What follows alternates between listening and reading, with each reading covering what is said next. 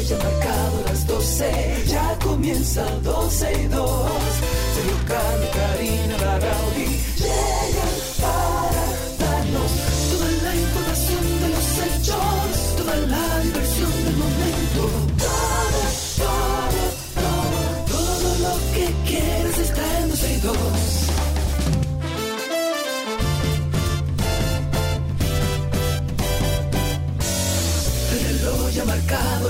12, ya comienza 12 y 2.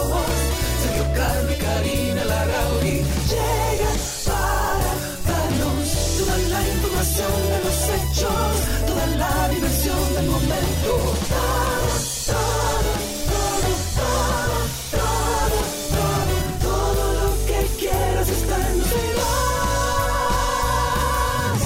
Saludos amigos, bienvenidos. Esto es 12 y 2. Hoy es miércoles, agosto 30 del año 2023. Adiós agosto. Eh, yo no sé por qué es que no hacen los memes de agosto. Digo, eso fue hace más de una década, pero bueno. Pero, pero existe el nombre de agosto. ¿Y Julio tiene cuánto? 95 años. Entonces que lo hagan de agosto no es nada. Yo espero que hayan pasado bien estos días. Eh, ayer nos extrañaron eh, en vivo. Sin embargo, ese especial, bueno, muchísimas gracias a las personas que nos escribieron diciendo qué especial más chévere. En particular, una señora que no se levantó como con el pie correcto y nos escribió diciendo que el programa de ayer le alegró el día. Ese, ese era el propósito. Muchísimas gracias por, por la retroalimentación para nosotros saber qué es lo que le gusta a ustedes y cómo podemos siempre agradarlos. Vámonos con algunas noticias iniciales. El presidente de la República, Luis Abinader, dijo en el día de hoy que reitera que la República Dominicana no interven- intervendrá en nada que tenga que ver con la ocupación de Haití, ya que según nuestro primer mandatario, el país ha sido vocero de la necesidad que tiene la vecina isla.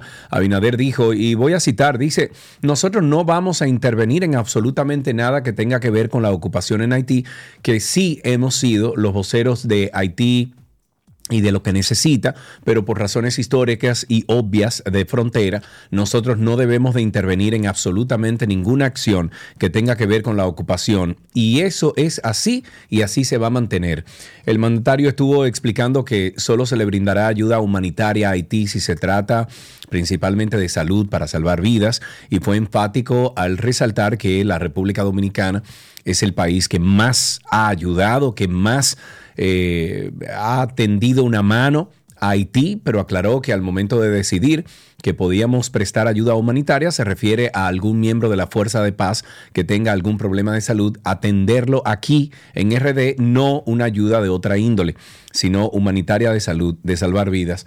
Además, el lunes eh, yo fui invitado a un encuentro con el presidente Luis Abinader y otros colegas de, del periodismo.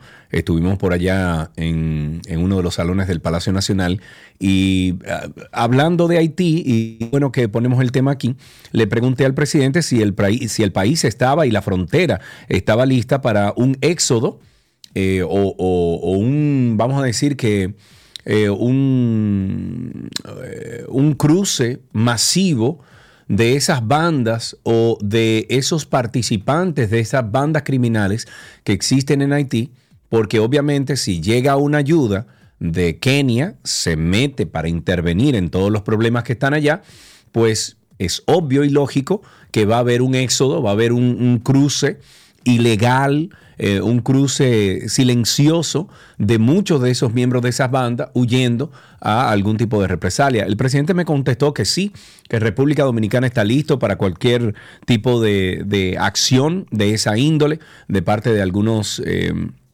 de algunos miembros de esas eh, eh, bandas criminales que hay en Haití. Espero que así sea. Y muchas gracias por la invitación de parte del DIECOM a mí y a unos colegas que tuvimos por allá. En otro tema, el Colegio Médico Dominicano y las sociedades médicas especializadas anunciaron en el día de hoy eh, perdón, de ayer, otro paro a nivel nacional en el sector público y privado los días 7 y 8 de septiembre.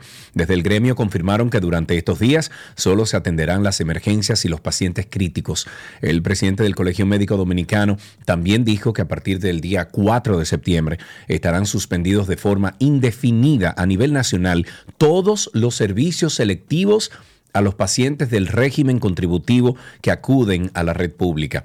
Cava autorizó a las sociedades especializadas quirúrgicas y afines, incluyendo la anestesiología, a impulsar estas iniciativas que entienden pertinentes para lograr que otros reclamos pendientes con las administradoras eh, pues, pues, les sean atendidos. Y según Senen Cava, el presidente del Colegio Médico Dominicano, han pasado más de 20 días en los cuales el Consejo de Seguridad Social y el gobierno tuvieron tiempo para elaborar una propuesta viable y decente para beneficio de los afiliados a la seguridad social, incorporando al plan de servicios de salud, atenciones y fármacos por especialidades que generan cambios sostenibles en el catálogo de los diferentes regímenes y al mismo tiempo mejorar los honorarios para los prestadores. ¡Ay caramba! Coral. Hay noticias de coral. Ya hemos llegado. El arrecife de coral. Vengan aquí. Vean los corales. Es colorado. Coral, coral. Guau, guau, guau, guau, guau. Esto no me gusta. ¡Oh, no! Todo el arrecife de coral está enfermando. La segunda sala penal de la Corte de Apelación del Distrito Nacional declaró inadmisible un recurso de apelación para el retiro de grillete electrónico interpuesto por José Manuel Mario Pirón, quien está acusado de incurrir en corrupción administrativa en el expediente de operaciones Coral y Coral 5G. Estos jueces, luego de declarar inadmisible el recurso, explicaron que su decisión está basada en lo establecido en el auto de apertura a juicio contra el procesado, donde el sexto juzgado de esta instrucción le confirmó las medidas de coerción existentes, el cual le fue notificado el pasado 21 de agosto del año en curso. Recordemos que Rosario Pirón fue enviada a juicio el pasado mes de julio. Em, junto a los demás procesados de las operaciones Coral y Coral 5G cuyos expedientes fueron fusionados, este entramado fue desmantelado durante las operaciones Coral y Coral 5G dirigidas por la PEPCA. En otro tema, el presidente del PRM, José Ignacio Paliza, dijo que están estudiando la resolución de la Junta Central Electoral que prohíbe la colocación de publicidad de los partidos. Según Paliza, los reglamentos de la ley están en manos de los departamentos legales y delegados de partidos y cuando estos estudian la normativa darán entonces su opinión sobre la misma. El presidente del partido de gobierno, Em, dijo que la ley de partidos fue firmada por todos los partidos, en especial los de la oposición, por lo que llamó a respetar los procesos. Y dijo además, y estoy citando, nosotros necesitamos procesos electorales más cortos, con menos gastos y que la gente se vea menos impactada por el día a día de la actividad política, la cual debe integrar, invitar, pero no perturbar la paz. Paliza denunció que la ley se viene violentando por partidos de la oposición desde hace un año al elegir sus representantes para los futuros comicios fuera de tiempo. Vamos a invitar también a Paliza a que se estudie un poquito cómo funciona la política en Francia porque tengo entendido que en Francia solamente son tres meses que tiene la política para, para estar en el día a día del ciudadano, presentar sus ideas, presentar sus proyectos, pero no como aquí, que aquí vivimos política todo el tiempo. No puede ser así, señores, tenemos que dar un descanso, por Dios. Wow. En, otra, en otro tema, el presidente de la Comisión Permanente de Seguridad Social de la Cámara de Diputados, Pedro Martínez, pidió a la Superintendencia de Pensiones explicar en detalle la operación de compra de acciones realizadas por varias administradoras de fondos de pensiones por, el, por, lo elevado de esa inversión y por los, eh, bueno, por los riesgos, riesgos potenciales. Martínez dijo que al, ante el anuncio de algunas AFP compraron más de 27 millones de acciones correspondientes a un monto invertido de 349.219 millones 300, a ver, 3.356, lo que según él convierte a más de 3 millones de afiliados al sistema de capitalización individual en accionistas indirectos de la Compañía de Capital Dominicano y según señala la Superintendencia de Pensiones, CIPEN, en un comunicado. Gracias por la sintonía. Nosotros eh, siempre tratando de mantener eh, como la vigencia en las cosas que pasan día a día, pues eh, la inteligencia artificial es un eh, es una realidad hoy en día. Entonces, eh, por eso la inteligencia artificial que ha experimentado avances significativos en los últimos años y su aplicación en el campo de la medicina ha abierto, pero un sinnúmero de, de posibilidades nuevas para mejorar la atención médica. La capacidad de las máquinas para procesar grandes cantidades de datos, reconocer patrones complejos, ha permitido el desarrollo del sistema de inteligencia artificial capaz de realizar tareas médicas con una precisión y eficiencia, señores, sin precedentes. Ya yo me he tirado unos cuantos documentales y noticias de actualidad. Y bueno, para conocer un poquito y comprender un poco más sobre este tema, vamos a recibir vía telefónica a Marija Mirik. Ella es psicóloga social con más de dos décadas de experiencia en investigación de salud pública y educación médica en República Dominicana. Marija, muchísimas gracias por estar con nosotros. Hola Sergio, muchas gracias por la invitación, muy feliz y, muy honrada de estar aquí. Gracias. Hemos leído, Marija, muchas noticias esta semana que hablan de este tema. Eh, yo lo vengo diciendo desde hace semanas también, que estoy como viendo, eh, a ver, como, como viendo unos avances muy importantes en el ámbito de la inteligencia artificial. Eh, ¿cómo, ¿Cómo está impactando ya directamente la inteligencia artificial en la investigación médica y científica actualmente, Marija? Está impactando yo creo que todas las esferas del ser humano. En algunas áreas se nota más que en otras, pero definitivamente está aquí para quedarse y no solo para quedarse, sino para crecer. Y en ese sentido está en nosotros aprender a usarlo lo mejor posible para nuestro bien, para el bien de la humanidad y no en contra de nosotros, ¿no? Un poco parecido a todos los inventos que ha tenido la humanidad desde, en toda la historia, comenzando por el fuego, ¿no? El fuego cuando se inventó hubo que aprenderlo a usar para bien y todavía en algunos momentos se nos va de la mano. Entonces, en investigación es prácticamente llevar a la realidad lo que siempre hemos dicho, que en la investigación científica la imaginación es el límite. Y ahora sí que estamos en una fase así donde estamos rayando con ciencia ficción y está en nosotros aprender cuáles son los límites de eso y hasta dónde podemos y debemos llegar sin que la parte social, humana, ética se nos quede atrás. Eso es tal vez lo que más se puede resumir de la situación ahora mismo en la investigación. Claro, eh, si nos vamos a algunos ejemplos, Marija, de, o, ejemplos concretos de cómo la inteligencia artificial ya, ya presente hoy está mejorando el diagnóstico de enfermedades. Yo he mencionado varias veces aquí el tema del cáncer, esos, em, esas resonancias magnéticas que se hacen, que a lo, mejor ahora mismo algún doctor dice, bueno, yo no veo ningún tipo de, anomalía, no veo ningún tipo de, de cuestión rara, sin embargo, la inteligencia artificial le arroja eh, algún dato que no es el, del doctor. ¿Es así? Eh, ¿Está cambiando ese, ese tema ya? Uh, creo que sí, creo que es algo bueno, ¿no? Yo creo que el ser humano en la parte física, en la parte de sentidos, en la uh, capacidad que tenemos de vista, oído, tenemos limitaciones evidentes que la tecnología, incluyendo la inteligencia artificial, pues nos puede ayudar a superar. Ahora, es un buen siervo, pero no un buen amo. El, cerebro humano y la capacidad humana de discernimiento tiene que estar por encima. Entonces, en la medida en que podamos... Es, una, es una herramienta, ¿verdad? Una herramienta, que no, no nos olvidemos de eso. No, no es, ah, como dices tú, no es amo, es una herramienta. Absolutamente. Yo te diría que el miedo de que la inteligencia artificial nos va a sustituir como seres humanos realmente por ahora por lo menos no veo que tiene fundamento, excepto si pensamos que los que nos van a sustituir son otros seres humanos que saben usar esa herramienta como debe ser usada, ¿no? Entonces la competencia no es la inteligencia artificial per se, eso es como competir con, con Google. Claro, claro, claro, claro. Cómo le sacamos el máximo y cómo yo lo uso para que me ahorre tiempo, recursos y mejore mi, mi, mi rendimiento como profesional, médico o cualquier otra área. ¿no?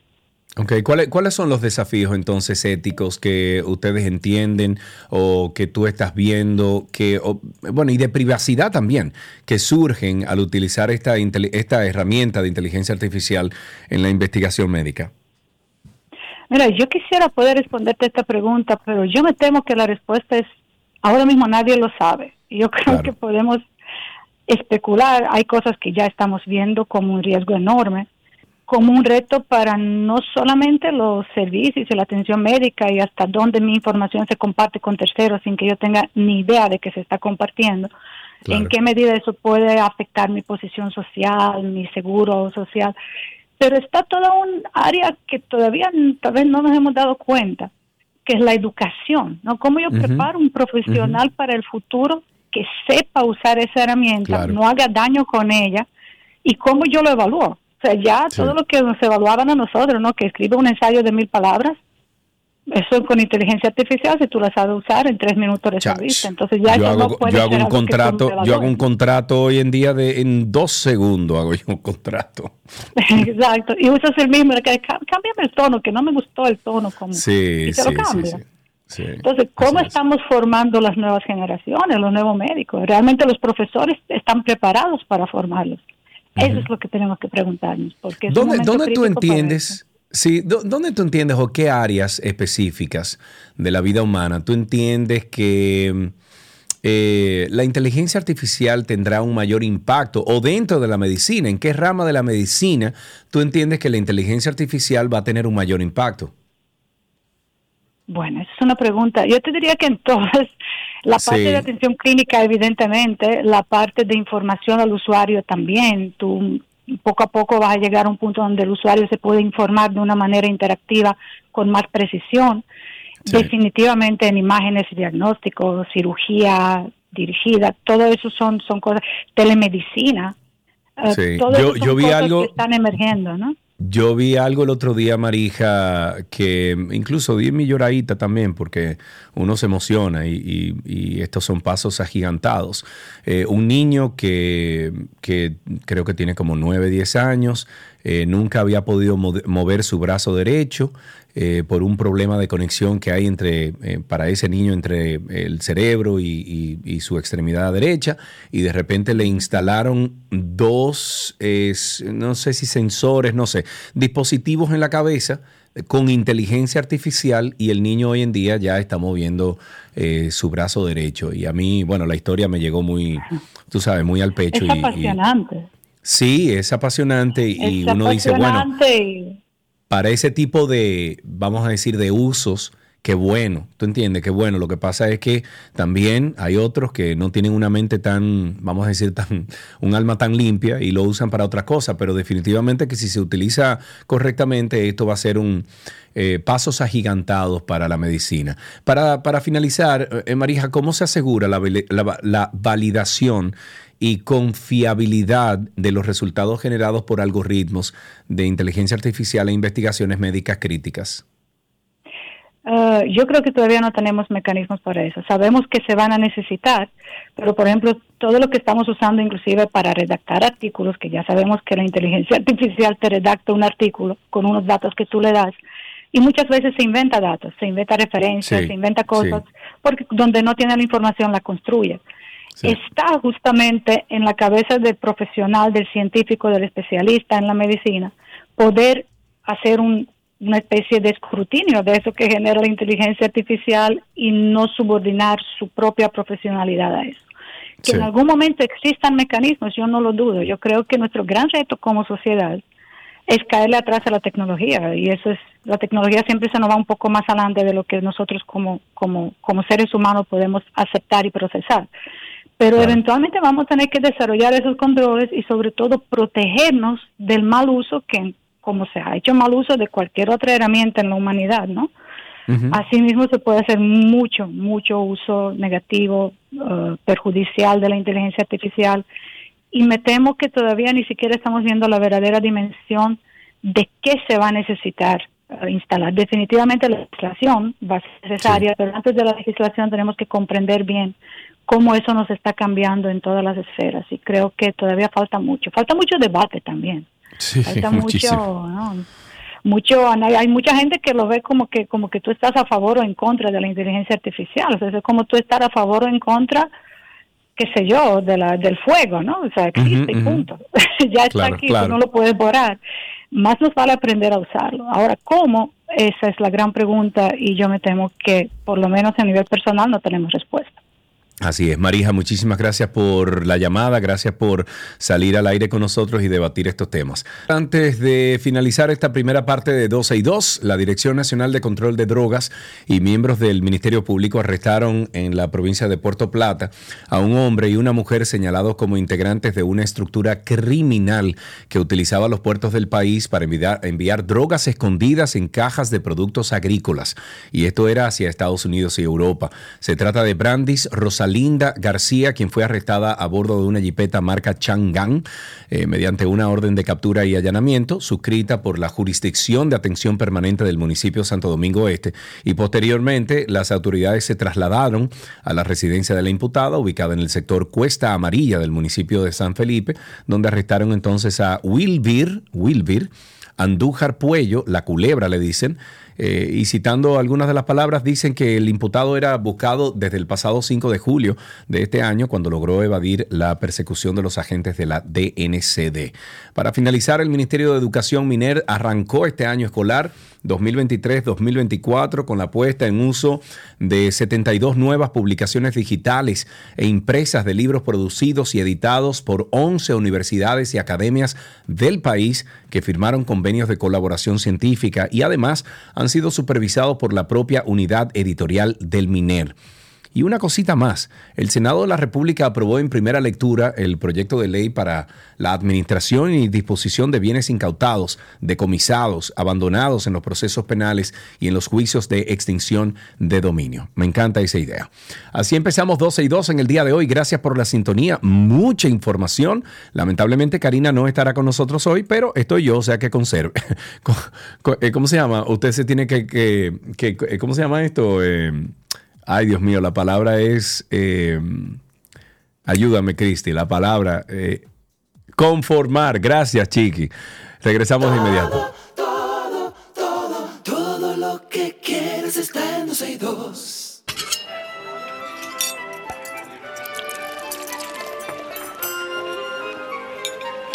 Y continuamos con una semana de recetas con papa junto a nuestro gran amigo Nicolás Frigerio. ¿Viste que ni siquiera la música tiré de Mission Impossible? ¿Viste? Muy bien, esto es como un descanso. Estamos, estamos, estamos de vacaciones. Eh, estamos cambiando, eso es lo que pasa. Nico, en el día de hoy entonces, bueno, yo creo que la papa pega con mucho. ¿Cómo seguimos entonces esta semana con esto? Bueno, vamos a preparar, como bien tú dices, la papa va con todo. Con todo. Lo que vamos a preparar hoy son unos huevos rotos. Ok.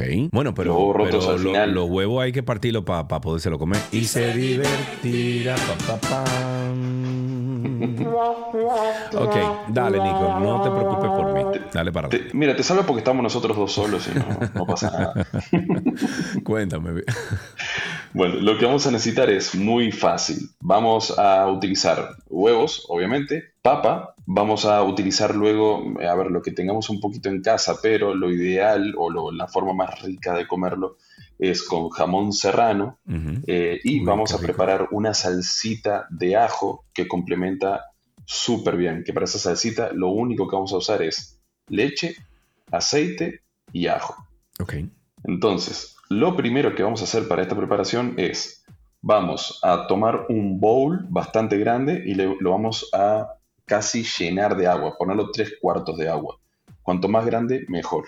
Luego lo que vamos a hacer es, vamos a pelar las papas y las vamos a cortar en juliana. Para esto podemos hacerlo de dos formas. O tomamos la parte más larga de la papa, porque normalmente no, son bien ovaladitas, o la parte más, eh, más estrecha cortamos rodajitas y luego cortamos bastones pequeños. La idea de esto es que no es que queden tan finitas como si fuese transparentes, porque si no luego al momento de freírlas se van a quemar, eh, pero tampoco tan gruesas como unas papas fritas, porque si no luego va a tomar eh, demasiado tiempo. La idea es que queden como una julianita. Entonces, ya cuando tenemos las papas cortadas, las ponemos en abundante agua.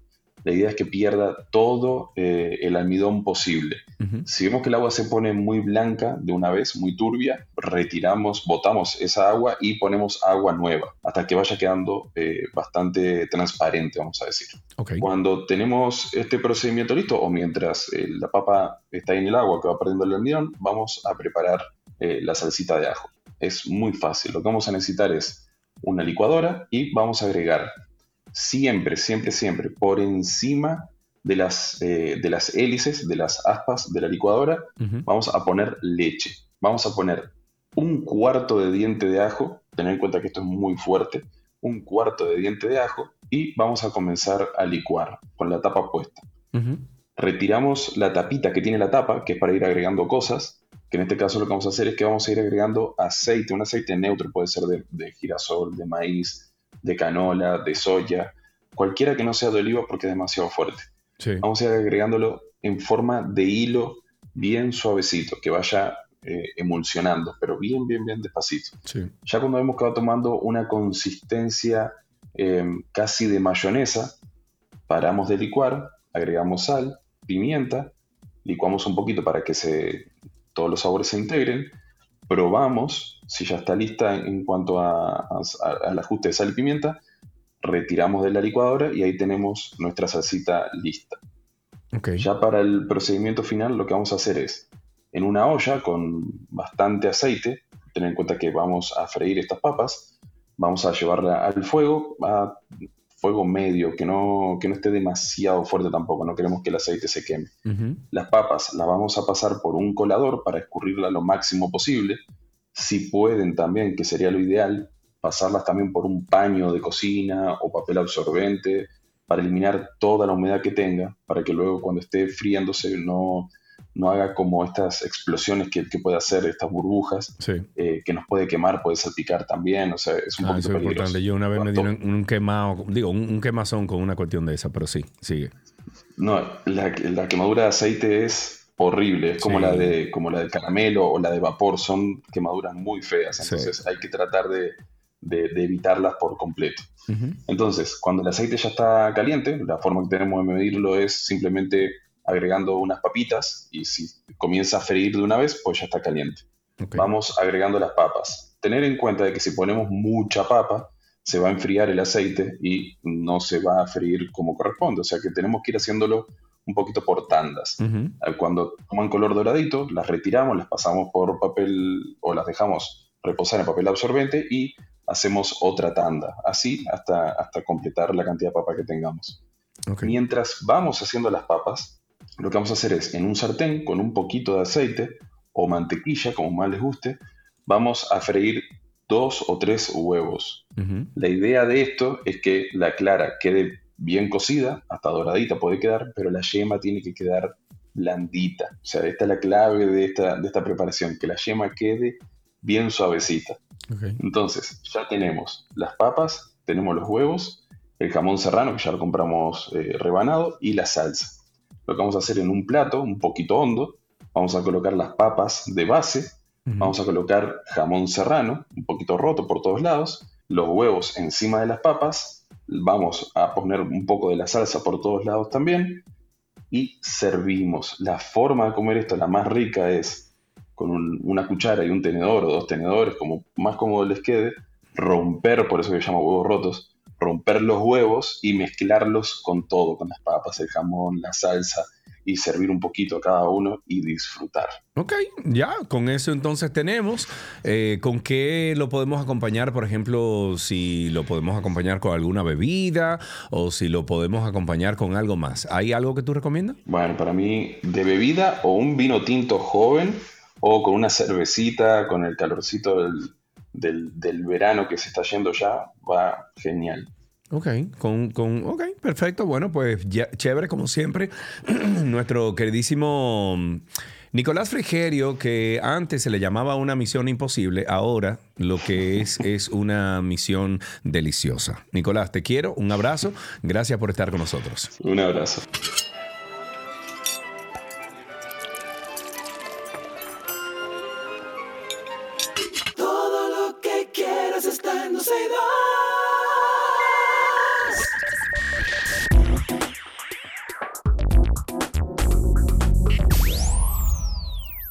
Em, ante la vulnerabilidad a la que nos exponemos todos los días cuando hacemos el uso del Internet, nunca está de más, señores, compartir algunos consejos que pueden ayudarnos a proteger nuestra información. En lo mejor de la web, bueno, traemos seis consejos para protegernos en Internet. Por ejemplo, número uno, evitar conectarse a redes Wi-Fi públicas. Esto es algo que lo converso con mis amigos cuando ahora que estamos viajando tanto con estas ferias de rentárica, le digo a mis compañeros, señores, no se conecten a esos Wi-Fi que ustedes no saben quién tiene ahí un, ¿cómo se le llama? Un sniffer o tiene, por ejemplo, eh, un recorder que, que graba toda la data. Yo no me conecto a nada de eso. Y si me tengo que conectar, lo hago con un VPN. Bueno, pues eh, las cafeterías, por ejemplo, los aeropuertos, son lugares que suelen ofrecer un servicio de Wi-Fi gratuito a sus clientes y aunque es un plus interesante y nos sirve para revisar las redes, pasar tiempo, es importante que trates de no usarlas ya que no sabes quién o quiénes pueden tener acceso a ella y por ende a tu información. Muy, muy importante. Número dos, el consejo número dos es que no realices transacciones o ingreses a, tus cuentas de redes sociales en Wi-Fi públicas, porque siguiendo con el punto anterior, es importante que no realicemos ningún tipo de transacción bancaria o que ingresemos información personal como contraseñas en ninguna página o aplicación mientras estemos conectados a una de estas redes eh, Wi-Fi pública, especialmente en cuentas bancarias, correos electrónicos o redes sociales. Número tres, que active la autentificación en dos pasos. O sea, esta autentificación en dos pasos es una tendencia en la seguridad personal, aunque es importante tener una muy buena contraseña, fuerte, compleja. Hoy en día lo mejor es activar la doble autenticación para asegurarnos de que nadie ingrese en nuestras redes sociales o nuestras cuentas bancarias digitales. Esta autentificación se puede realizar mediante mensajes de texto, emails, aplicaciones externas como por ejemplo Microsoft Authenticator. La mayoría de redes sociales eh, también cuenta ya con su propio método de dos factores y es muy fácil encontrar la opción en su menú principal. La número cuatro, el número cuatro, el consejo número cuatro, eh, siempre tengan a mano un antivirus de buena calidad. Los antivirus existen por una razón y es que procura que todos tus dispositivos cuenten con un software de seguridad de muy buena calidad protegiéndote en todo momento y sobre todo no olvides que estos se deben actualizar cada tanto o sea, tanto tiempo, para que siempre cuentes con la mejor seguridad cibernética.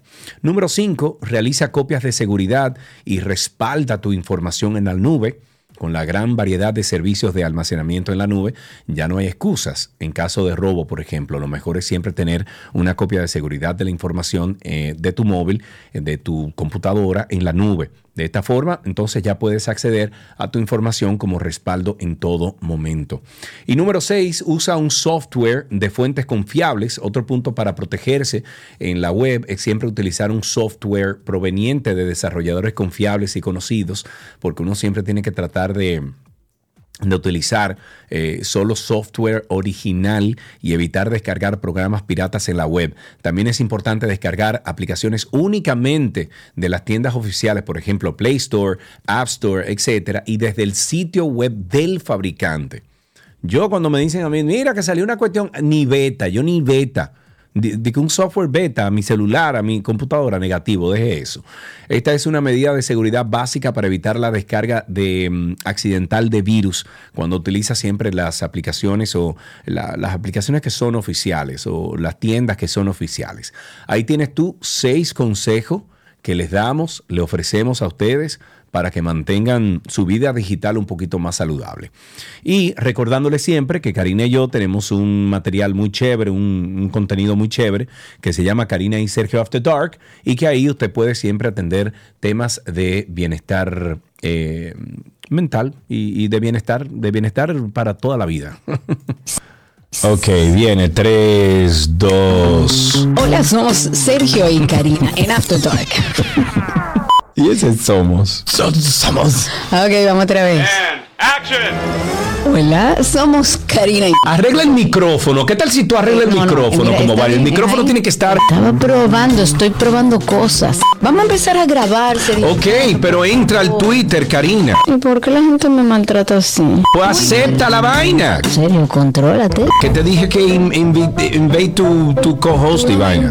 Entonces, esa es la idea, que nos conozcan un poco, porque vamos a hablar de que nosotros nunca hicimos un episodio de intro, que de define lo que es el proyecto. Y por eso quisimos hacer este espacio donde vamos a preguntarnos muchísimas cosas y ustedes nos van a conocer un poquito más. ¿Cómo nace Karina y Sergio After Dark? Karina y Sergio. After Dark. Estamos en todas las plataformas de podcast. Nos buscan como Karina Larrauri Podcast o Sergio Carlo Podcast. En Google es lo más fácil que usted puede hacer para encontrar este contenido.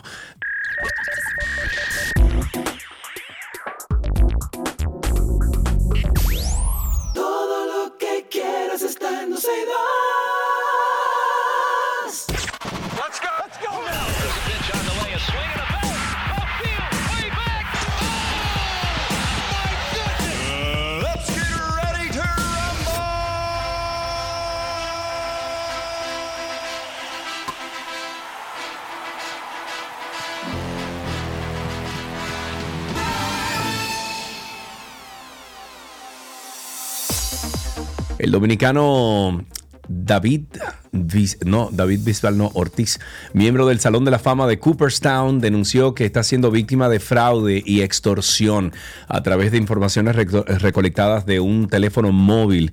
Escuchemos las declaraciones de David. Hola mi gente, le habla su Big David Ortiz. Eh, soy una persona siempre alegre, una persona que le gusta transmitir buena vibra, como ustedes sabrán. Pero estoy pasando por una situación que quería expresársela a ustedes personalmente. Estoy siendo víctima ahora mismo de una extorsión. Hay una gente que me hackearon mi teléfono de hace más de 15 años, que ya en los últimos tiempos no lo usaba. Navegó a través de mi vida personal y ha querido extorsionarme con eso, queriendo decir que de mi vida personal venderá parte de lo que encontró en mi teléfono. Y ya yo he tomado acción legal, ya estos criminales saben que le estamos picando de cerca y tanto aquí en Estados Unidos el FBI, FBI, la DEA y ahora ya en la República Dominicana el Departamento de Inteligencia y la Policía. Bueno, ahí está entonces la información. Ojalá que todo salga bien con el Big Papi. En voleibol, las vigentes campeonas de la República Dominicana del torneo continental Norseca iniciaron con buen pie la defensa de su título al vencer este martes al representativo de Cuba 25-14, 25-17 y 25-16. Esto correspondiente al grupo A en el inicio del campeonato Norseca 2023, el cual dará puntos para el ranking mundial. El conjunto dominicano se enfrenta este miércoles a Costa Rica a las 5 Costa Rica. Yo tengo que aprender a hablar con el acento de Costa Rica. A las 5 de la tarde, en la continuación del certamen de voleibol, de voleibol femenino de mayores, la ofensiva de las ganadoras fue guiada de manera colectiva por Brayelin Martínez con 9 puntos, seguida de Bielka Peralta con 8 tantos, entre, entre tanto que Madeline Guillén y John Kaira Peña se fueron con 8 puntos cada una. Dominicana tuvo en cancha a las estelares Brayelin Martínez y Brenda Castillo, quienes lucieron en magníficas condiciones, mientras que la acomodadora Niverca Marte repartió muy bien los balones a sus atacantes. Si nos vamos al básquetbol, la selección de baloncesto de República Dominicana venció 75-67 a Angola la madrugada del día de hoy y avanzó de manera invicta a la segunda ronda del Mundial de Baloncesto FIBA 2023 que se celebra de forma simultánea en Japón, Indonesia y Filipinas. Los dominicanos que culminaron con marcas de 3-0 en la fase regular lideró el grupo A tras dominar en sus tres encuentros de ronda a los combinados de Italia, Filipinas y también Angola. Eh, así manteniéndose firme en su lucha por alcanzar unas de las plazas de los, de los eh, lleve por primera vez en su historia de los Juegos Olímpicos París 2024. Los quisqueyanos volvieron a contar con una gran actuación de Andrés Félix, quien fue el máximo anotador del partido con 17 puntos, lanzado para un 100% desde la línea de dos puntos y desde los tiros libres. Además, terminó el encuentro con seis rebotes y dos asistencias. Víctor Liz aportó a la causa dominicana 13 puntos, 8 rebotes y 3 robos. Y Carl Anthony Towns fue limitado a 8 puntos con 2 rebotes y Lester Quiñones cerró con 7 puntos. En fútbol, el Paris Saint-Germain regresó a la senda del triunfo y Kylian Mbappé volvió al Parque de los Príncipes en su primer encuentro como local de esta campaña tras la disputa contractual con el club parisense. No hubo reproches del público para Mbappé, por el contrario, fue ovacionado por los hinchas locales durante la presentación. Luego el astro dio a la multitud motivos de alegría al aportar un doblete en la victoria por 3-1 sobre Lens, subcampeón de la campaña anterior en la liga francesa. Debido a su disputa, Mbappé fue excluido del plantel este mes cuando el Paris Saint-Germain comenzó la defensa de su título por, con un empate en casa. En el siguiente partido, el capitán de la selección francesa comenzó en la banca y su conjunto igualó 1-1 en el feudo de Tolosa, donde aportó un gol. Con esto finalizamos estas noticias deportivas que llegan a ustedes gracias a nuestros amigos de Vita Salud, la tienda de las vitaminas y la nutrición deportiva.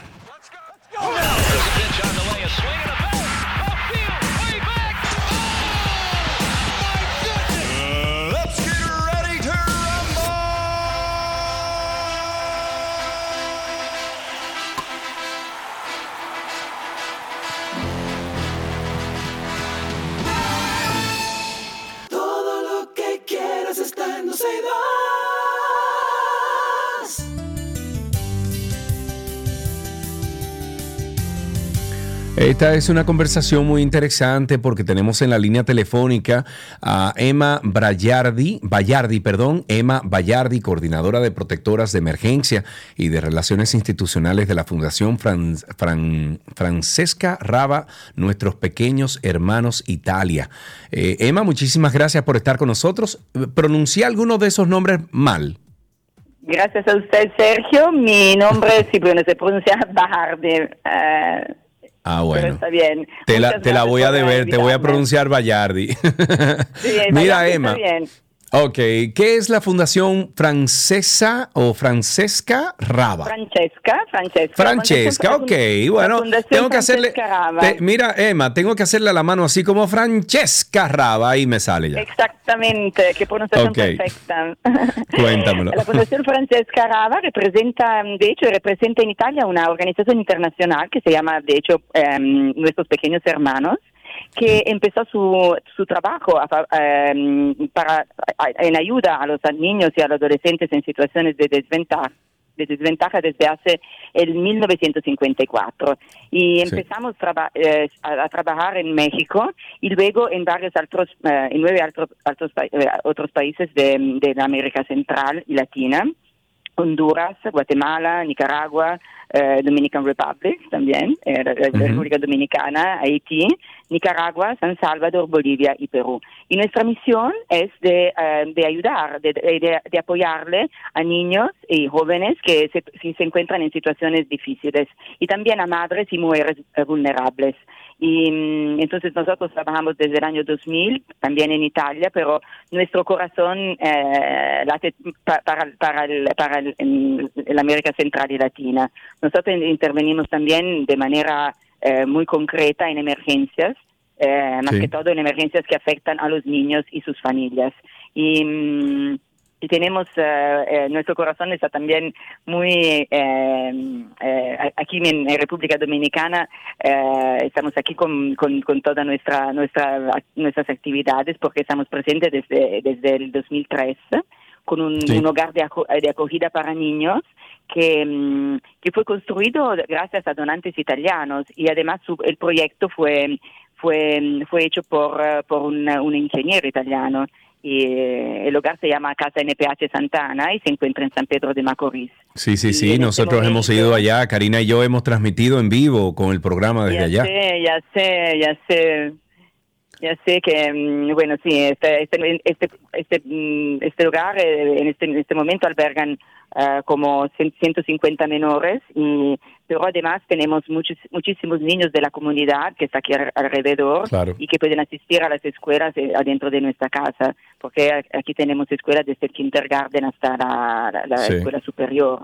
Y- Eso vimos ayer. ¿Cuál, cuál fue la primera colaboración, Emma, que, por ejemplo, eh, la Fundación Raba tuvo con la Marina Militar y en qué contexto ocurrió para nosotros saber un poquito más? Sí, sí, eh, porque la- la- eh, en, est- en estos días tenemos aquí la, mm, el buque, el velero Amerigo Vespucci, el buque más bello del mundo, ¿no? Dicen, está aquí en Santo Domingo. Y, mm, eso me, me- me da- mucho gusto de poder hablar con esa colaboración con la Marina Militar, que empezó en el 2010 en Haití. Eh, cuando hubo el, el terrible temblor de tierra y, Sí. y, y- y el, el buque Cavour de la, de, la, de, la, de la Armada Italiana vino para ayudarnos en nuestro hospital, el Hospital Saint Damien, que se encuentra en, um, en, en Port-au-Prince. Y de- desde entonces tuvimos una relación de amistad y de colaboración muy fuerte, eh, eh, más que todo en respuesta a emergencias, por ejemplo en el Mediterráneo, cuando tuvimos, en el mar Mediterráneo, cuando tuvimos una gran emergencia de migrantes, entonces con nuestros eh, médicos, con, pues- nuestra... mm, nuestros enfermeros estuvimos eh, en, las naves de la, eh, de la, de la Marina Militar, de, de la Armada, por cinco años y también eh, intervenimos juntos en, en los terremotos que tuvimos en Italia y más recién en Turquía, por ejemplo. Y, mm, y también eh, co- cooperamos mucho con programas educativos para jóvenes y, mm, y también con proyectos de sostenibilidad em, sanitaria y alimentaria. Y entonces desde, desde esta amistad que mm, a lo largo de los años fue para nosotros muy una ocasión muy muy bonita y muy interesante de poder em, organizar actividades también aquí en Santo en Santo Domingo en la República Claro. Dominicana aprovechando de- del hecho que tenemos así la, nuestro hogar aquí y, y llegó el, el, el- el buque Vespucci. Ustedes tienen una actividad muy importante el primero de septiembre a bordo del buque Vespucci. Eh, ¿Quién estará presente? ¿Qué se logrará con eso? Sí, eh, el primero de septiembre vamos a firmar un acuerdo, de hecho ya tenemos un acuerdo de colaboración institucional con la Armada Italiana para todos los proyectos y programas que, te- que tenemos, pero el primero de septiembre vamos a firmar en la presencia de, la primera dama, Raquel Arbaje, un, em, un, acuerdo de colaboración ejecutivo para la vuelta del mundo del Vespucci, porque aquí estamos ahora en, en- en la República Dominicana y eh, en unos meses vamos a estar en Perú y en México, donde, donde también tenemos hogares, escuelas y programas eh, para, para los niños. Y, mm, y vamos, yo creo que vamos a hacer las mismas actividades que estamos haciendo ahora con la tripulación y con eh, eh, con los, los amigos de la, de la, de la, de la Armada mm, italiana en este momento aquí.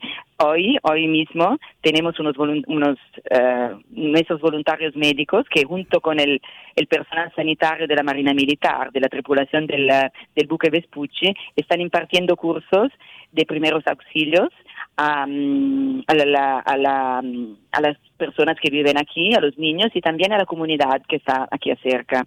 Eh, en beneficio de la, de la población y es muy es muy interesante de ver cómo cómo se están cómo están trabajando juntos y, Claro. y, an- y ayer tuvimos tuvimos la visita de, de 40 mm, cadetes de la Academia Naval Italiana que están en este momento eh, que están en este momento eh, embarcados en, en el en el Vespucci y también con algunas personas de la tripulación y también algunos elementos algunos miembros de la de la Armada Dominicana y mm, los acogimos aquí y mm, hicimos actividades juntos y, y fue un momento de, de de- donde compartimos muchísimo, ¿no? Y mm, ese fue un momento muy muy muy bello, indimenticable, inolvidable. Muy bien, me, me encanta escuchar todo esto eh, porque al final esto se traduce en el bien de muchos niños que lo necesitan.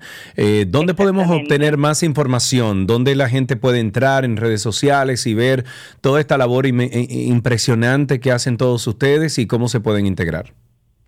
Yo invito a todos a visitar a nuestro sitio eh,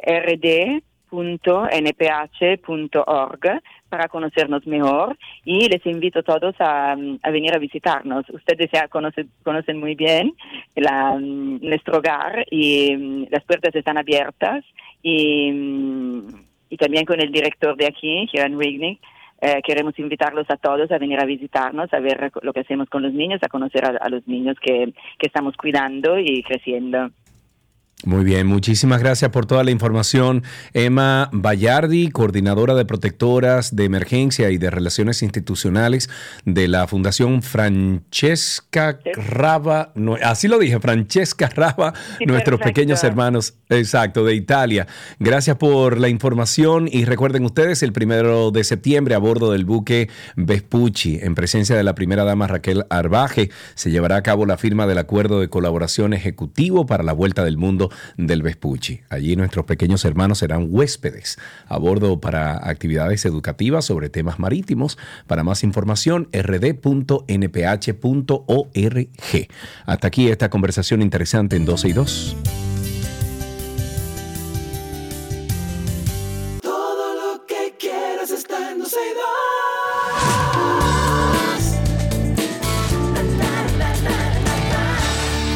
Vámonos con algunas noticias del mundo del entretenimiento. Lego en braille. Bravo, eso es inclusión. Todes. El grupo Lego lanzará para el público general el proyecto Braille Bricks, que facilita un aprendizaje más inclusivo con experiencias lúdicas.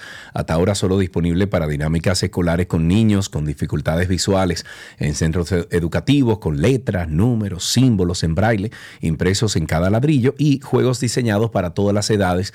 El nuevo set de Play with Braille ayuda a aprender braille sea, bueno, que sea divertido, que sea accesible para todos.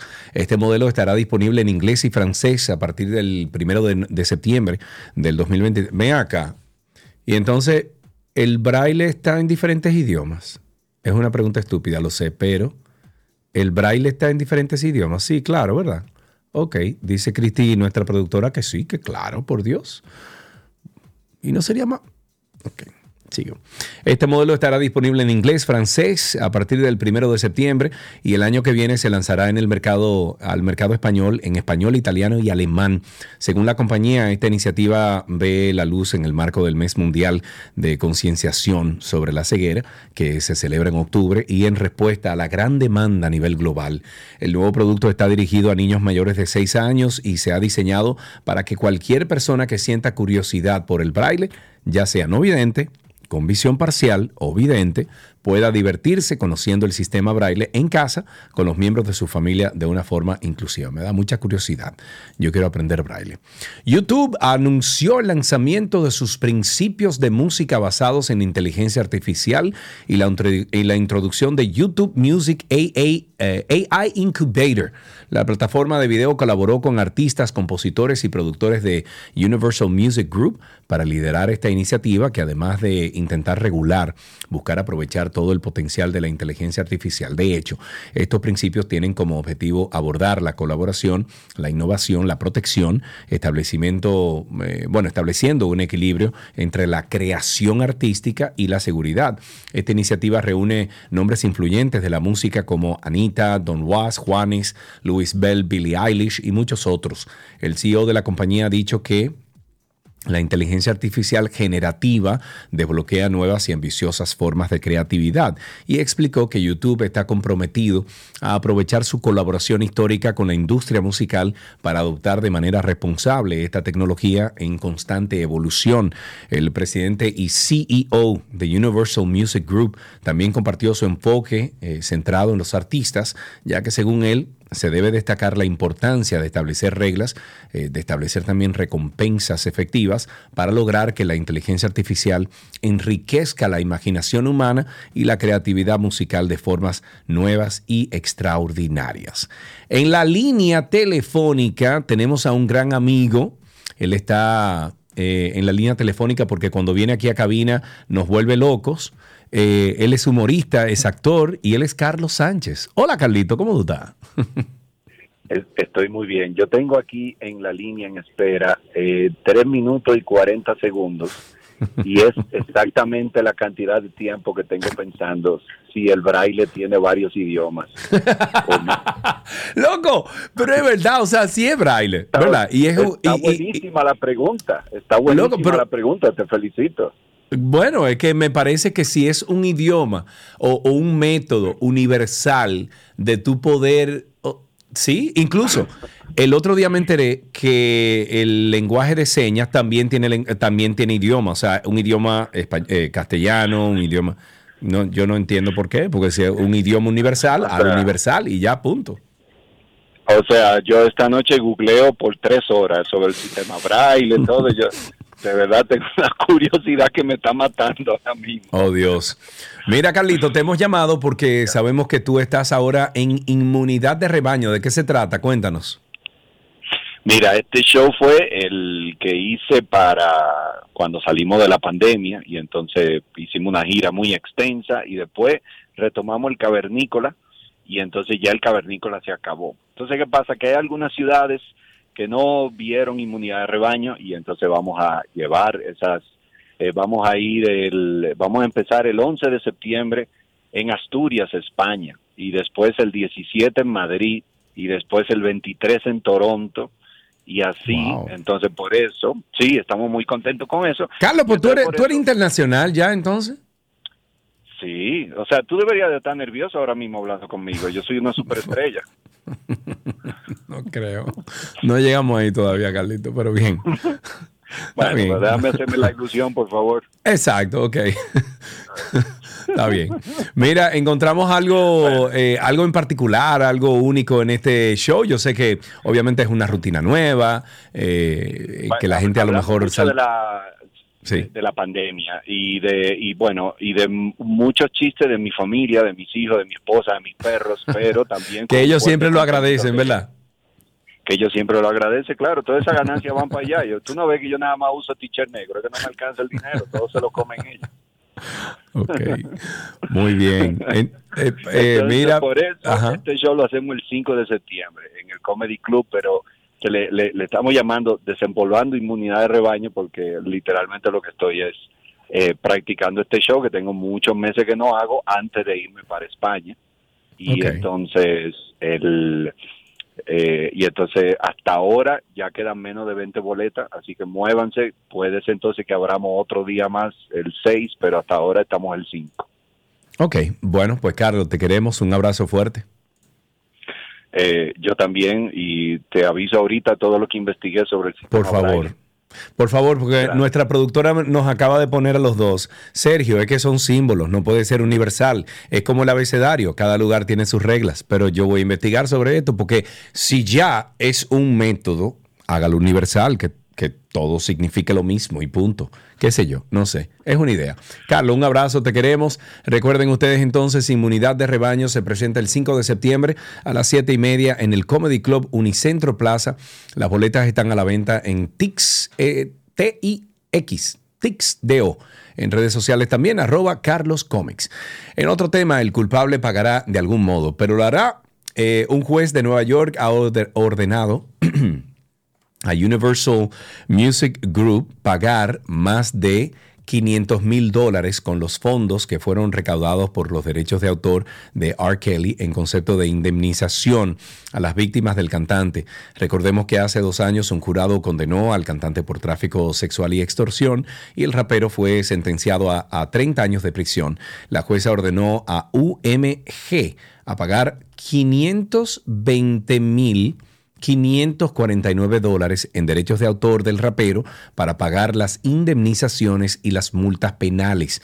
Los fiscales habían tomado medidas para confiscar los, los eh, cánones tanto de UMG, eh, UMG como de Sony Music Entertainment, el antiguo sello de Kelly. Sin embargo, debido a que Universal Music dijo que tenía el dinero suficiente para cubrir la multa completa, los fiscales dijeron que en el día de ayer que la solicitud de intervenir la cuenta de Sony Music será retirada. Eso no significa que Sony se quedará con los cánones de Kelly, o sea, el sello que poseía más de 1.5 millones de dólares en derechos de autor de, o mm, serían 1.500, bueno, vamos, 1.5 me parece muy barato, de autor de Kelly del 2020, ya que hay diversas demandas abiertas. En otro tema, la cantante colombiana Carolina Giraldo Navarro, nadie la conoce así, mejor conocida como Carol G, fue demandada ante, ante el Tribunal del Distrito de Estados Unidos en Puerto Rico por el compositor René Lorente, quien alega que entre un tema suyo ¿ok? del 1998, se llama Don't Be Shy, en colaboración de la exponente urbana y el DJ estadounidense Tiesto, existen innegables similitudes significativas que van más allá de los límites de la influencia común o la coincidencia casual. Según el documento judicial difundido por las autoridades, eh, la artista fue demandada por violación del titular de los derechos de autor y plagio en relación con la canción original Algo Diferente. En este sentido, Lorente pide a los demandados la suma de 3 millones de dólares, y estoy citando, por su angustia mental, por su humillación, por daño a su reputación y vergüenza. Mediante un análisis detallado de los elementos musicales líricos y elementos estructurales, estructurales de ambas canciones, se ha determinado que existen innegables similitudes significativas que van más allá de los límites de la influencia común o la conciencia casual. Esto subrayó el documento. En el ámbito artístico, las coincidencias son altamente improbables, por lo tanto, cualquier parecido que se derive por completo es un mero plagio, una copia, un robo, una us- usurpación de los derechos del titular de los derechos de autor o una violación de los derechos de autor. Pobre Carol G. Hasta aquí estas noticias del mundo del entretenimiento en 12 y 2.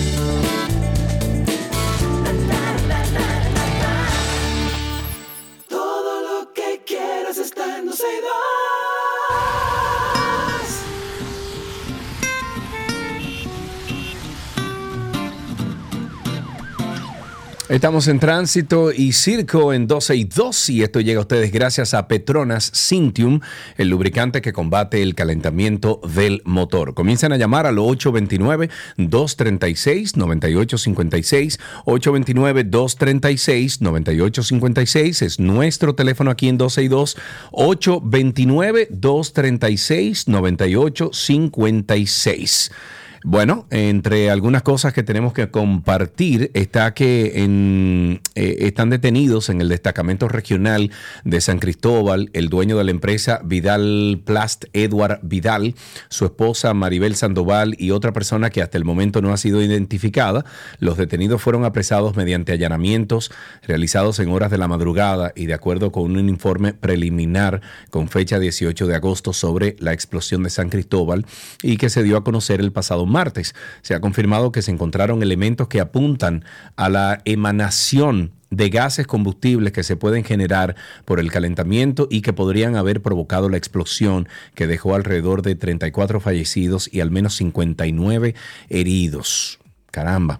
El documento conformado por la Comisión Evaluadora del Ministerio de Defensa, el Cuerpo de Bombe- Bomberos de San Cristóbal, el Centro de Operaciones de Emergencia, COE, la Policía Nacional, el DICRIM, detalla que en el área donde la empresa almacenaba y realizaba reciclaje de plásticos, se encontraron gases como metano y etileno que pudo haber generado el calentamiento de esos materiales, los cuales al estar encerrados y no poder ventilar, crearon una acumulación que pudo provocar un incendio o una explosión como lo sucedido. Ahí tenemos una primera llamada, triple maduro, caramba, cuánto tiempo, amigo, ¿qué de ti? Saludos, hermano. ¿Cómo me escuchas bien? Todo bien, bueno, un poquito de ruido ahí, pero te escuchamos, adelante.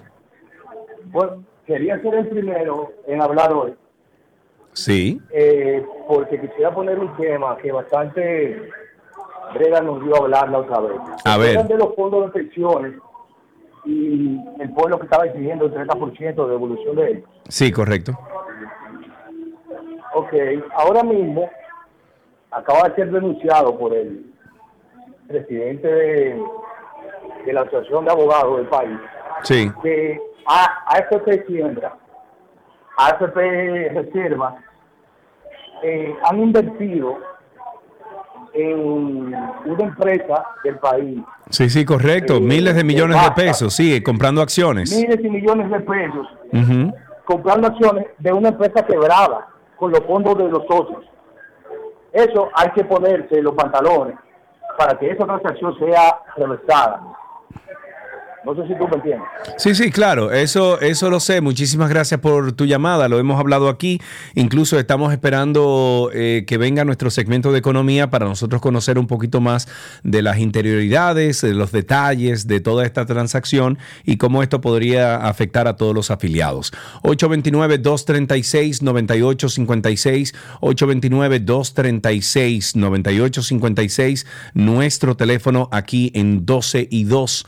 El PRM exigió a la Junta Central Electoral imponer sanciones a la FUPU y, al PLD como requisitos para mantener la credibilidad en su condición de órgano regulador y de cara a las próximas elecciones.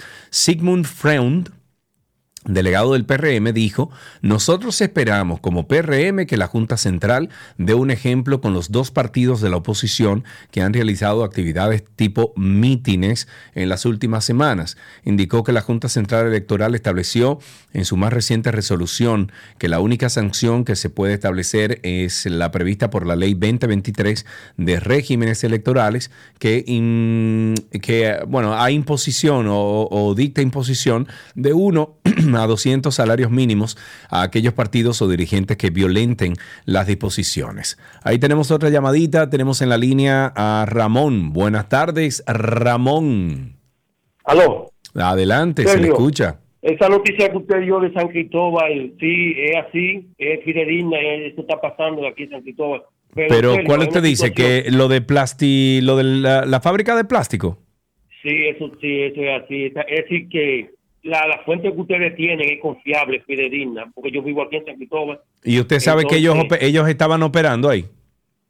Sí, claro, pero que Sergio, o- oye, yo vivo aquí y entonces, oye lo siguiente, más de 15 días, ya removieron todos los escombros y imagínate, removieron eso, entonces está tornado complicado llegar al key, a la causa de ese asunto.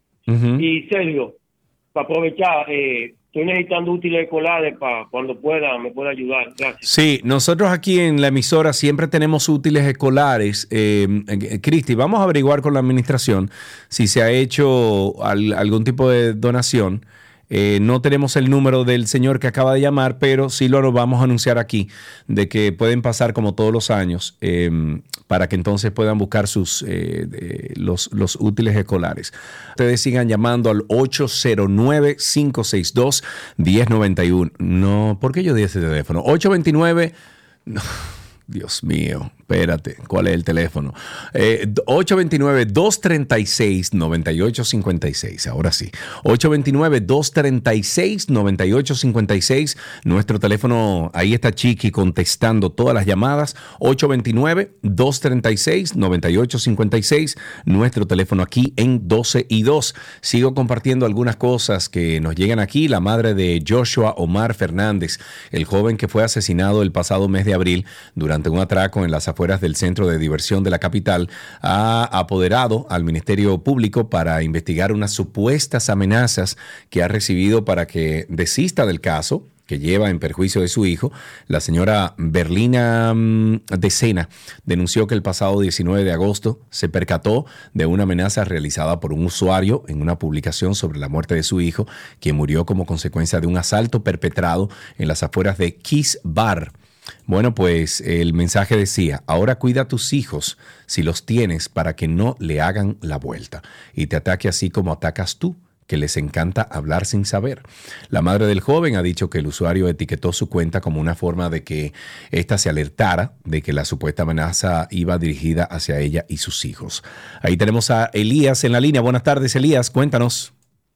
Buenas tardes, Sergio. ¿Cómo tú estás, hermano? Todo bien, gracias a Dios, con un día hermoso aquí en Punta Cana. Tú no te imaginas. Ah, pero muy bien. Yo soy Con mucho, con mucho calor, pero, pero hermoso. Cuéntanos. Está muy fuerte el calor, sobre todo aquí en la zona, en la zona metropolitana. Sí, un sí, sí. campesino de la capital, imagínate, ¿qué, qué busca?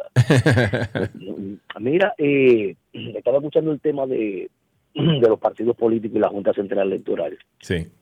Da pena como veces eh, por las posiciones, cuando tú estás arriba es una cosa y cuando estás debajo otra. Y escuchar ahora a, a los a los PLDistas verdes y los morados estar en contra de la, de la campaña de tiempo. Eh, digo, estar a favor de la campaña a, a destiempo. Recuerda que ellos antes se oponían a que el partido oficialista hoy saliera a trabajar su política porque según ellos violentaban la ley. Hoy ellos están violentando la ley. La Junta Central Electoral emite una resolución la cual castiga no solamente con uno o 200 salarios mínimos, sino también que puede inhabilitar la Junta Central Electoral cualquier candidatura que no se haya ceñido a lo que establece el régimen electoral, la ley 2023. Y entonces hoy nosotros observamos que cómo existe la doble moral en los partidos políticos. Pero debo felicitar al PRM que ha tomado lo que es eh, el llamado de la Junta de no realizar actividades políticas fuera de, tiempo, aunque las vallas publicitarias están colocadas y ya retirarlas sería un grave problema. Ahora, ¿qué hacer después que están colocadas? Eso sería bueno, manito.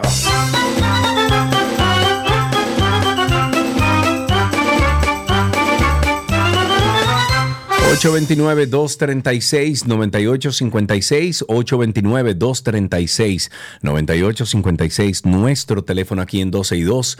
Llamen chicos, cuéntenos cómo está la calle, cuéntenos cómo está su alrededor, cómo, cómo se encuentra en su casa esta mañana, cómo amaneció todo en las calles, cuéntenos, 829-236-9856. Algunos desconocidos o desconocidos rompieron el cristal y robaron el vehículo de un hombre que está aspirando a la alcaldía por la FUPU, esto en San Francisco de Macorís. Es el señor Joaquín Peña Agramonte en un hecho ocurrido en el sector de Gascue, en el Distrito Nacional. Según ha el afectado, bueno, él dice que me paré en Villar Hermanos a comprar algo de cenar, cené y cuando estoy saliendo me encuentro un señor que le acaba de mandar un tiro a otro que se va corriendo y brinca por una pequeña verja para un edificio que está en ruinas. Entonces yo cruzo al otro lado de la acera porque oigo tiros. Cuando llego a la esquina veo mi guagua que está con una puerta abierta. Cuando me acerco veo que le han roto el cristal y que la piedra fue tan grande que hasta el otro cristal llegó. Entre los artículos robados citó, él citó un arma de fuego, dinero, computadora y demás documentos y su vehículo fue el único afectado. Por eso que cuando yo me bajo de mi vehículo, sea donde sea, yo bajo con mi laptop, que es lo único que llevo ahí. Eh, ¿Tenemos otra llamada? No, no ha entrado otra. 829-236-9856. 829-236-9856. Nuestro teléfono aquí en 12 y 2. Tras las, los dos años que llevan cuatro diputados bajo investigación del Ministerio Público por acusaciones de narcotráfico y lavado de activos, un grupo de legisladores salió en defensa de los investigados y han dicho que los procuradores son irresponsables por señalar a los congresistas y no enviar las pruebas necesarias para someterlos. Los legisladores defendiendo eh, o defendieron a sus colegas y argumentaron que es un acto irresponsable el hecho de que el Ministerio Público manche sus nombres pero no presente evidencias de ilícitos a pesar de tener dos años investigando.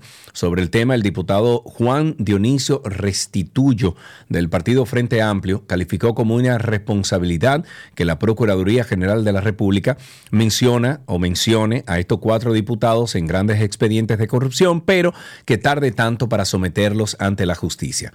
Tenemos dos llamaditas que están entrando aquí. Vamos a ver, tenemos primero a Juan. Juan, buenas tardes, ¿cómo estás, amigo? Sí, buenas tardes, Sergio. ¿Todo bien? Estamos bien de este lado, gracias a Dios. Eso es bueno, amigo. Bendiciones, cuéntanos. Estoy llamando para informarle que por aquí, por la autopista Duarte, eh, acaban de, matar a un motorista ahí en un accidente. Ay, Dios mío. ¿A qué altura? Eh, por ahí por el 9, por está el cuartel de la de, 9, por ahí. Bueno, eh, gracias por... Ahí, me imagino que hay un tapón o se va a producir un tapón ahí. Eh, y, conchale. Los accidentes de motocicletas son cada día más, más y más. Tenemos también a Augusto en la línea. Buenas tardes, Augusto. Cuéntanos. Augusto. Aló. Aló, ¿quién me habla? Augusto Ah, muy bien, Augusto. Necesitamos que tú bajes el volumen del radio y nos escuches exclusivamente por el teléfono para que podamos conversar. Adelante, Augusto, tienes la palabra. Sí, yo le estoy llamando de aquí del kilómetro 18. Sí. A ver cuándo nos van a arreglar la calle, porque esto es intransitable. repite, repite el sector, Augusto. Nuevo amanecer. Nuevo amanecer, muy bien, ya lo tienen ahí públicamente. Que ¿Cuándo es que van a arreglar las calles?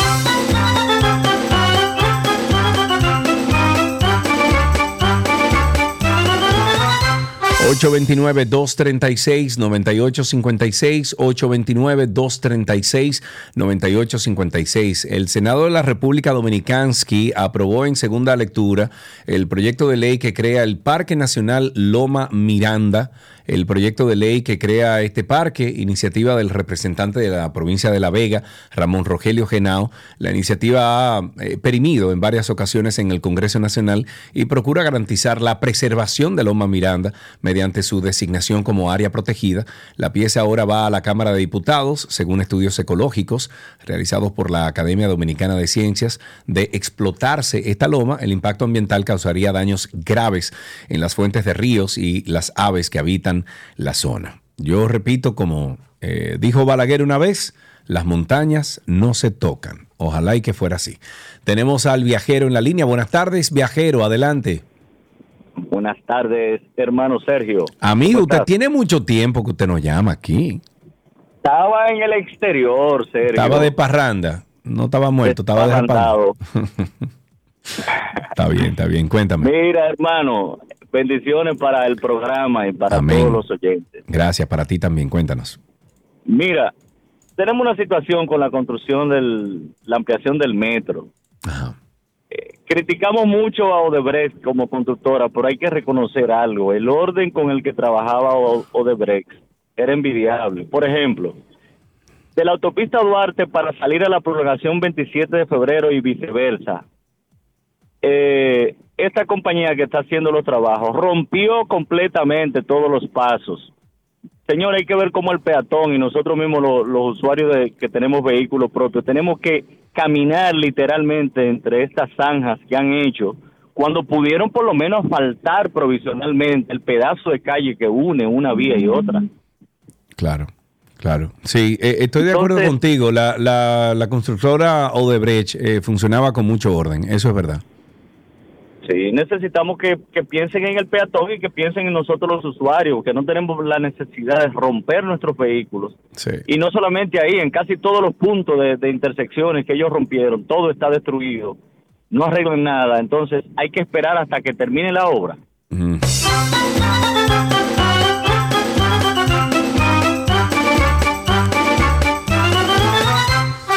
Ahí tenemos otra llamadita, tenemos a nuestro amigo Baplum en la línea. Buenas tardes, Baplum.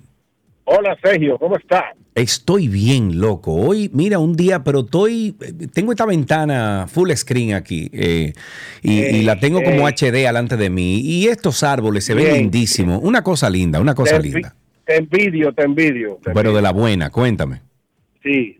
Eh, mira, haciendo referencia a lamentable, a la lamentable pérdida de la persona que llamó el oyente ahorita de la muerte del motorizado, me vino a la mente algo, a ver si se puede averiguar con los demás oyentes del programa. ¿Se puede saber si existe alguna práctica, porque a los que conducimos vehículos, que tenemos licencia, nos dan una práctica en un vehículo. ¿A los motoristas le hacen eso? ¿O es simplemente que tenga equilibrio y que salga dos ruedas por ahí? Negativo, manito. Eh, Porque yo creo que debe haber la educación del, del motorizado. Debe partir de algún lado, no simplemente porque tú sepas pero, tengo un de equilibrio y arranque por ahí. Pero oye, Baplum, esto es lo que hemos criticado, por ejemplo, de esta designación nueva del de, registro de, de, motocicletas, que decimos, mira, está bien, hay que registrar las motocicletas, claro que sí, pero además de registrar la motocicleta, usted se tiene que cerciorar de que tú esa gente que usted está mandando para que haga, para que ande en moto en este país, que hay más de 3 millones, sepan, por ejemplo, lo que es una señal de tránsito, sepan cómo, cómo eh, manejar estos vehículos y esa registración no lo hace, no contempla ese, e, ese examen. Entonces es deficiente, es muy deficiente. Ahí tenemos una llamada, tenemos a Miguelina en la línea. Buenas tardes, Miguelina, adelante. Buenas tardes. Saludos. desde Bávaro. Ok. Y está muy lindo el día. Qué lindo, y un calor terrible, eso sí. Horrible. Eh, yo vivo y trabajo en Bávaro, en el meollo del asunto, no en Punta Cana. como- En Friusa. ¿Verdad? No exactamente, ¿Y pero dónde, trabajo dónde? muy cerca de Friusa. Ok. Y la verdad es que yo no sé si tú te has dado cuenta o si tú cruzas para estos lados, pero no hay nada de eh, fiscalización del tránsito. O sea, la gente es Nada. una locura. No hay un agente de tránsito en ningún lugar No. que vea que hay gente metiéndose en el desvío en contravía No, no, no, no, no, no, no. no. causando accidentes. Eh, solo andan buscando que si un, eh, ocasionalmente, que si un motor anda sin casco o lo que sea, pero eso es muy esporádico Sí. y en un punto específico, un día que se le ocurre. Lo otro es que yo viajo por la carretera de Ubero Alto todos los días y la velocidad es 80 y hay agentes para fiscalizar eso en unos puntos específicos, pero las guaguas amarillas, los taxis y los camiones me rebasan, yo voy en cruz control a 80, pero me rebasan a todo lo que da. Y a eso no lo paran. No, porque eso pertenecen al sindicato, no te equivoques, que no es, no es lo mismo ni es igual.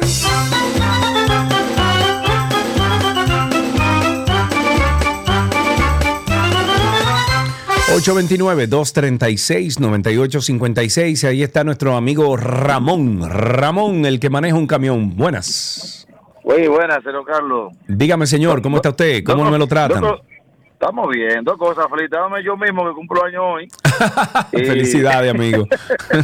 No, y que ustedes me tienen en el listado. Lo que pasa es que no sé si ya dijeron que cumpleaños el día de hoy. Ah, muy bien. Y, y otra cosa, estoy de acuerdo con el señor Baplum con el tema de lo... Hace mucho yo estaba pensando eso y estaba ya y quería llamar, lo que pasa es que no entraban las llamadas, porque ustedes son muy solicitados. El tema de los motoristas es así mismo. Esos tipos no saben cuál es la izquierda, cuál es la derecha.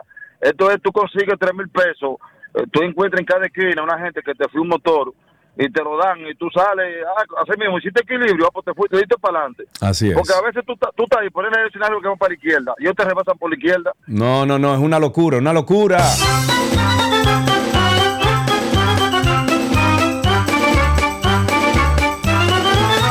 829-236-9856, 829-236-9856. El Pleno del, Est- del Senado de la República Dominicana aprobó de urgencia en dos sesiones consecutivas y convirtió en ley el presupuesto formulado del 2023 por un monto de un millón de millones, o sea, mil millones, 86 mil 799 millones 970 mil.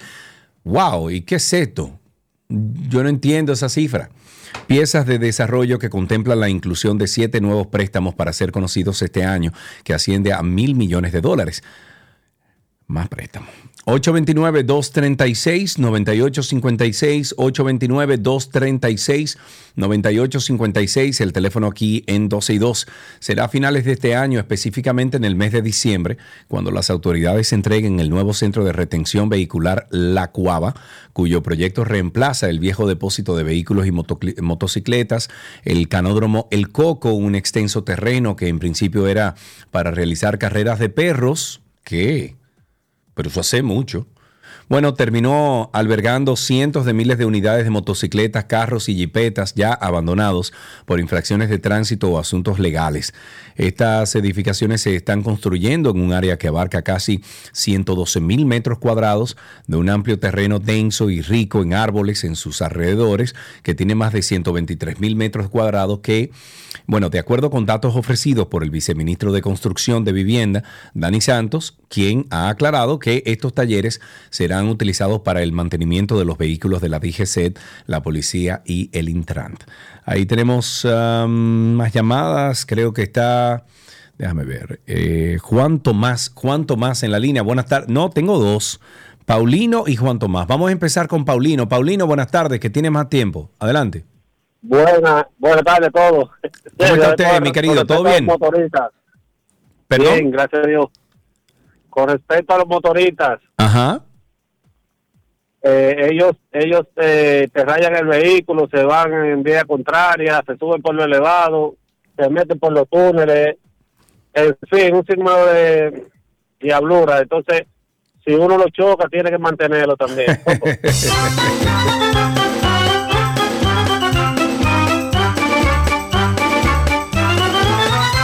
Juan Tomás, amigo, buenas tardes, ¿cómo estás?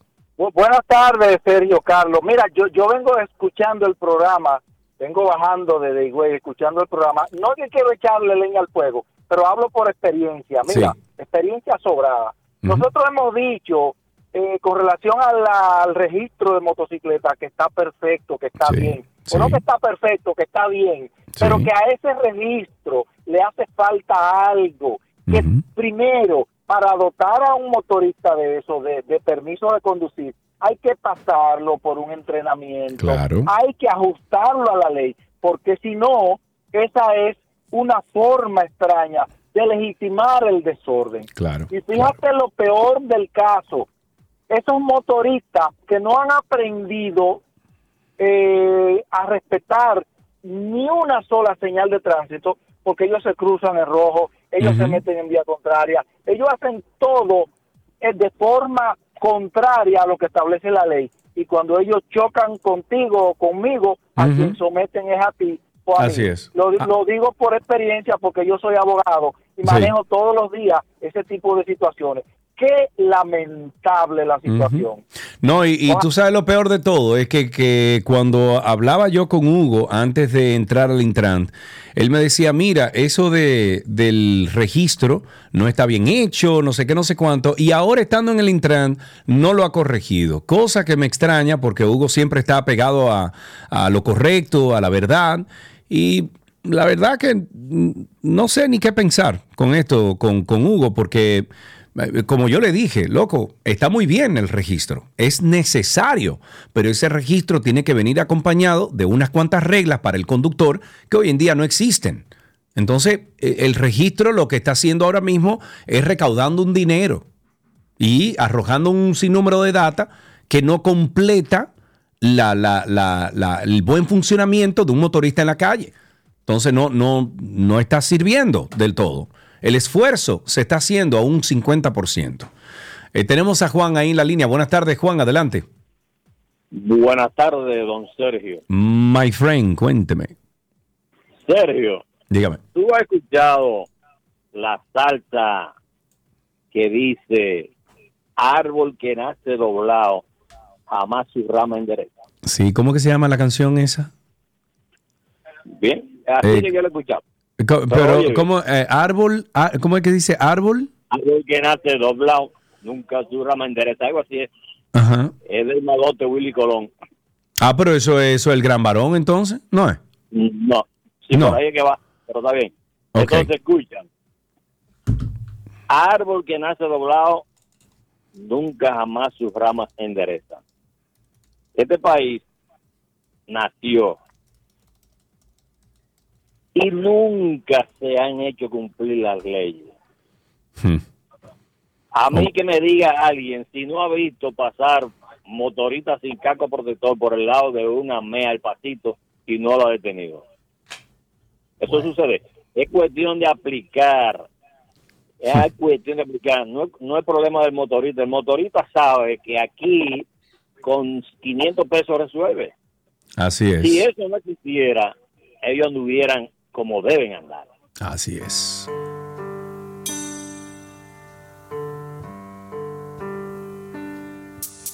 En la sala de un hospital, a las 9 y 43, nació Simón. Ahora, la parte que estamos buscando es como más para adelante.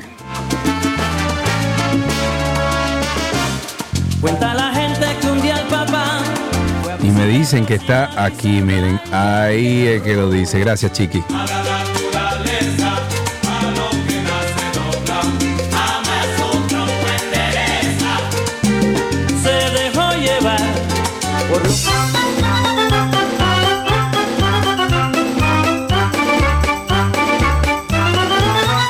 Tenemos otra llamada aquí. Tenemos a Bartolo. Buenas tardes. Tienes un rato ahí, Bartolo. Cuéntame. Eh, no, yo voy a seguir lo mismo. A ver. Los motoristas, vamos a hacer algo. No, como no hay consecuencia, pues tampoco hay obligación con ellos. Vamos a dejarlo Es que Bartolo, y Bartolo. dejarlo Bartolo, es que tú, tú, tú no estás entendiendo algo, Bartolo. Ningún gobierno se va a meter con los motoristas. ¿Por qué? Porque son tres millones y pico, mi amor. Entonces no, no pueden alborotar esos boticos que están ahí. ¿Me entiendes? Ellos son Él nada más se ría. Ahí tenemos la llamada también de. Ah, bueno, Joel trancó. 829-236-9856. 829-236-9856. Bueno, y vamos a finalizar eh, Tránsito y Circo con una última llamada. Tenemos a mi tocayo Sergio. Buenas tardes, Sergio, adelante. Hey, Tocayo, ¿cómo te sientes? Estamos bien, hermano. Hoy me levanté con ánimos y dormí bastante anoche, o sea que estoy descansado. Cuéntame. A mí me dejaron dormir también. Eso es bueno. Cuéntame, amigo.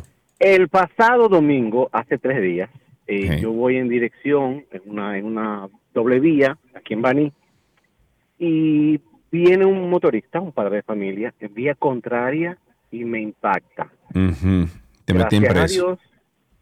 No, no, no, gracias a Dios ahí llegó una patrulla de AME, perdón, de Intran y de la Policía Nacional. Vio todo. El motorista, el motorista estaba que me iba a dar, él parecía que era mi padre. Lo lindo del caso es que no tenía ni, ni, ni, ni la fe de bautismo. No. Y para concluir, después de todo el, el, el, el show que se armó, él siguió en la misma vía hacia su destino y a la mesa se quedó como tú y yo estamos, Sergio, tranquilito. Tranquilito, como si nada.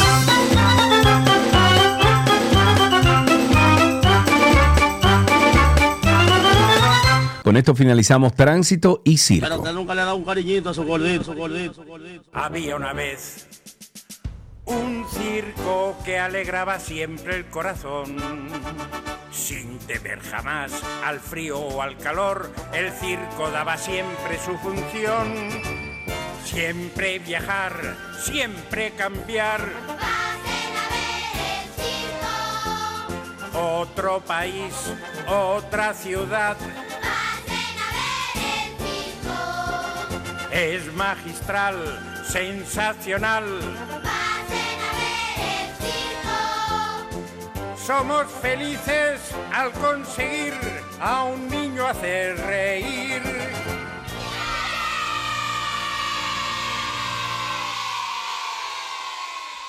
Todo lo que quieres está en 12 y 2.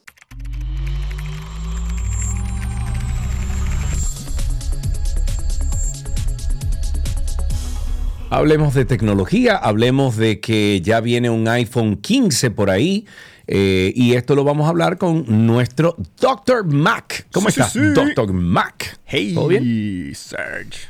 ¿Estás ya contento de que viene un iPhone 15? De que, wow, wow, wow. No. Bueno, como cada año estamos emocionados del nuevo lanzamiento y este año estamos esperando pues novedades en cuanto a, a la carcasa, la cámara, posiblemente un modelo nuevo, eh, mejoras en la batería. Eh, Hay que muchas no- cosas, Hay algo que no todo el mundo quiere hablar y es que muy probablemente el equipo más, eh, más de alta gama, digamos, el Pro y el Pro Max, puede ser que aumenten de precio por, bueno, un sinnúmero de factores, pero se espera que Sega siga siendo el modelo más vendido. Inclusive salieron unos números esta semana, por lo menos eh, de la primera mitad del año, donde Apple ocupa los primeros cuatro puestos en, en ventas de móviles, eh, comenzando con el iPhone 14 Pro Max, el más vendido. Muestra Sí. de esto y prueba de esto es que yo en punto Mac me está dando muchísimo trabajo tenerlos en inventario porque llegan, se van, llegan, se van. Eh, hay poco, un- pocas unidades para, para ordenar y bueno, sabemos que Apple cuando viene un modelo nuevo tratan de limpiar inventarios, tratar de llevar los inventarios a cero y Sí. también eso les ayuda a, a- a un sinnúmero de cosas eh, para sus estados financieros, para el mismo, la, el mi- la misma salud del canal eh, de distribución. Tener menos equipos en inventario significa que los equipos que están en inventario se venden. Entonces, Sí. bueno, eh, se espera que este modelo sea lanzado eh, en ese evento, pautado para el día 12 de septiembre. El evento tiene un, un- un nombre este año, bueno, parece que le han nombrado como Wanderlust. No sabemos qué significa. Eh, suena como Wanderlust, que es otra palabra.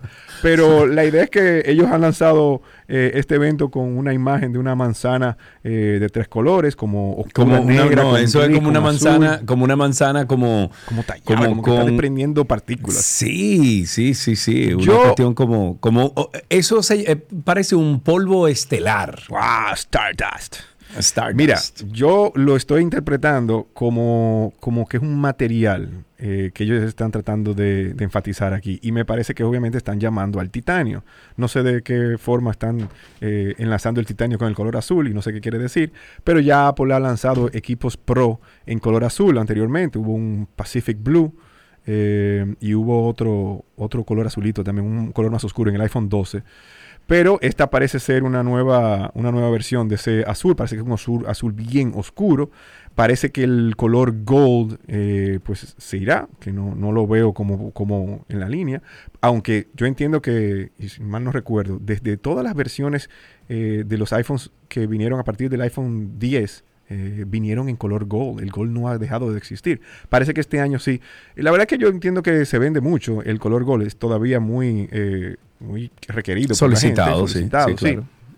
Pero la verdad es que el blanco se vende más, el negro se vende más. Eh, las versiones que ellos sacan especiales, que una vez sacaron un verde, luego vino el azul. eh, este año el 14 vino en un color eh, pues púrpura eh, metálico. Me encanta. Pero no te voy a decir que es el que más se vende. eh, aunque Claro. por momentos fue tan escaso que inclusive yo llegué a ver eh, eh, distribuidores que lo tenían un poco más costoso porque no Claro. aparecía. Cuestión de oferta y demanda, ¿no? Eh, Sí. También se espera que pueda salir una versión ultra. Lo hemos hablado en, en anterioridad de que aparte de los Ultra. Claro, aparte de las versiones Pro, venga una versión Ultra. Y por eso es que yo entiendo que se ha hablado mucho del tema del, del precio aumentado. Yo creo que es que ellos van a lanzar el Ultra aparte del Pro y ponerle cosas que no tenga la versión Pro. Porque si bien el Pro tiene ya su familia, tiene su historia, tiene todo esto, el Ultra nació con, con la, con la Mac Studio, que viene un procesador Ultra, y en el Apple Watch Ultra. O sea que Apple acaba de usar ese nombre en, en sus productos, por lo que yo entiendo que el iPhone todavía no tiene nada Ultra. Puede ser que una versión Ultra tenga aún más y que sea una versión, vamos a decir, eh, non plus ultra, ¿cómo es que le dicen? Non plus ultra, como que un poquitito Sí. por encima de lo normal. O sea que ya veremos qué traen. Eh, se espera también, obviamente, la, la conexión USB-C que venga Sí, en, sí. en tantos dispositivos como el iPhone. Eh, también se habló de un Air, eh, perdón, un AirPods, claro, los AirPods, los audífonos, ¿verdad? Que pueden venir ya con esa conexión. Y bueno, sabemos que Apple no lanza todo junto, aunque el, el- el historial dice que iPhone va con Watch. Em, puede ser que metan estos, Air- estos AirPods aquí, pero no creo que venga nada de computadoras ni de iPads. Obviamente yo estoy esperando que den algún update sobre los Vision Pro. Que ya Sí, nadie se acuerda de ellos, vamos a decirlo yo- así, yo porque también, como no ha salido sí. al público, todo el mundo sabe y la expectativa está muy alta. Eh, unos reportes recientes de desarrolladores dicen que los desarrolladores que están trabajando con el, con el, con el SDK, o sea, el Software Development Kit, este, estas herramientas para desarrollar aplicaciones y, y- y programas y todo lo demás, cuando, lo, cuando logran que, que su aplicación eh, cobre vida en, los, en, los, en, los- en las gafas, el sentimiento es un wow, un ¡ah! Sí, me quedo sin sí. aire cuando lo utilizo. Sí. Entonces, yo entiendo que deben dar alguna, ¿sabes? Para mantener el, el- la expectativa, porque se habló del Claro. 2024, primera mitad. Yo entiendo que debe da- de- deben de dar algún update sobre esto. Y esto es lo que yo más estoy esperando. Eh, si bien los es. iPhones son emocionantes, cada año tenemos uno. El, el Vision Pro es la novedad. Y una noticia que vi hoy es que salió una patente ayer mismo, a- o sea, que fue otorgada a Apple eh, acerca del Vision Pro, estas, estas- Sí. este casco, estas gafas de realidad aumentada o realidad mixta. Y es que en el 2007 Apple aplicó a una patente sobre estos aparatos. 2007 es el año donde sale el iPhone. Y que Claro. Steve Jobs estaba, vamos a- no voy a decir en salud, pero estaba todavía a, a tres años eh, o Sí, tres, cuatro- casi sí, cuatro años de, su, de su fallecimiento. O sea que se nota y se sabe ya, es, una, es un hecho de que Steve Jobs tuvo que ver en, el, en, el, Claro. en la concepción de este aparato tan importante que solamente ahora se acaba de ver, ¿verdad? Son 2007, Ujú, ujú. ¿cuánto estamos aquí? Con 17 años estamos hablando. Cuando salga Sí. el aparato va a tener 17 años de su primer registro de patente que fue otorgada Claro. ayer y sale ese- esa fecha primera eh, primera solicitud 2000 y no que y no es que era un un equipo sencillo en aquel entonces, porque tú, tú creo que recuerdas, Sergio, en algunos, en- en cuando salió el iPhone y todo lo demás, y los iPods y lo demás, habían unas, yo, yo me acuerdo que yo inclusive lo llegamos a tener en punto Mac, habían unas gafas que tenían unos, una- unas pantallitas adentro, y era como un, un tema de tú aislarte, de ver lo que se veía en el iPod, Sí, yo o lo en el iPhone, y no era eso lo que estaba patentizando, lo que estaban registrando Apple. Apple estaba registrando cosas con realidad eh, Aumentada. au- eh, realidad aumentada, así como que fuera que, que hubiese una convergencia entre lo virtual y lo real. Sí. Esa era la visión de Apple hace 17 Wow. años. ¿Qué estará trabajando Apple que veremos en 17 años hoy día? ¿Quién sabe? o sea no, que mucho, eso. mucho acerca de, de- de estos dispositivos queda por ver.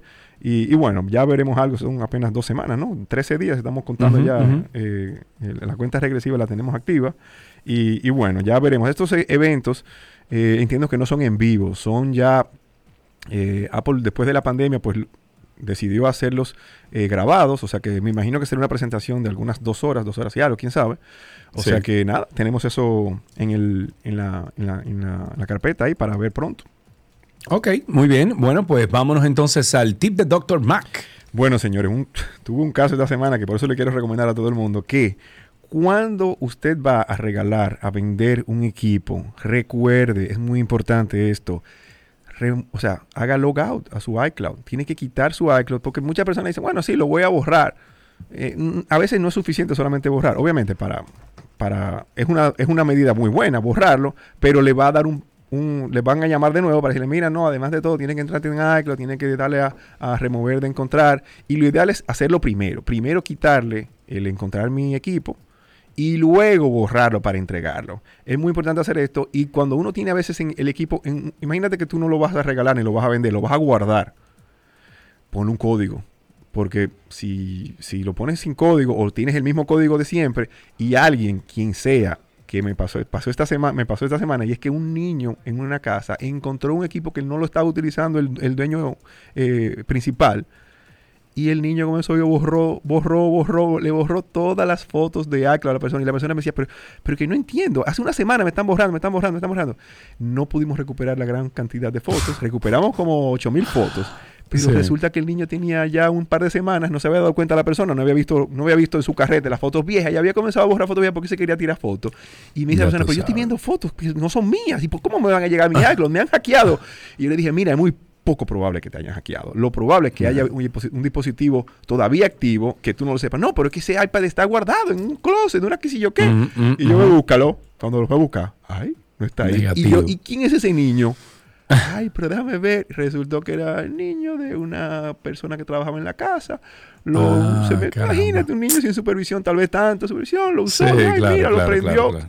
Un ducho el niño, un niño que tenía que tener como 8 años, 9 Sí, años. que los muchachos son así ahora. Muchísimo. Borró Claro. Entonces, Ándale, importantísimo eso. Cuando vamos, vamos a, a desusar un equipo, es bueno como quiera guardarlo con una contraseña que no sea la de uno, cuestión de que uno sepa que, que por lo menos está seguro. Lo ideal es quitarle todo, borrarlo. Si tú no lo vas a usar, pues ya ponlo como que para que otra persona lo pueda utilizar, pero que no tenga nada tuyo. Ok. Y para finalizar, eh, casos comunes de soporte. Uy, un casito complejo. Me llama una amiga y me dice, mira, nosotros le estamos sacando eh, un, un- un número de celular a nuestra hija, ya ya tiene 13 años, y queremos que ella use WhatsApp y todo lo demás. Y resulta que cuando sacamos el número de teléfono, la telefónica y, lo, y lo, lo vamos a programar todo eso, resulta que en el número de teléfono me comienzan a escribir personas, como que personas que ya parece que tenían ese número de un dueño anterior y estaban asustados porque, óyeme, o sea, te- hasta te llamaban por teléfono. porque son Sí. números a veces que cuando ya una persona lo deja de, vamos a decir, de, de pagar, Claro, claro, de- de- sí. hasta que otra persona no lo registre en WhatsApp, todavía ese número de WhatsApp sirve para esa otra persona, porque WhatsApp Claro. no tiene que ver con la telefónica, aunque se autentifica, autentiza, autentifica, será, autentifica con un número de SMS y lo demás, hasta que la otra persona no registre el WhatsApp correctamente y no hace eh, la verificación de dos pasos que te llegue el SMS al número, pues todavía ese WhatsApp lo tiene activo la otra persona, en teoría. Entonces todavía te pueden llamar, te pueden escribir pensando que están hablando con la otra persona, que era el antiguo dueño del equipo.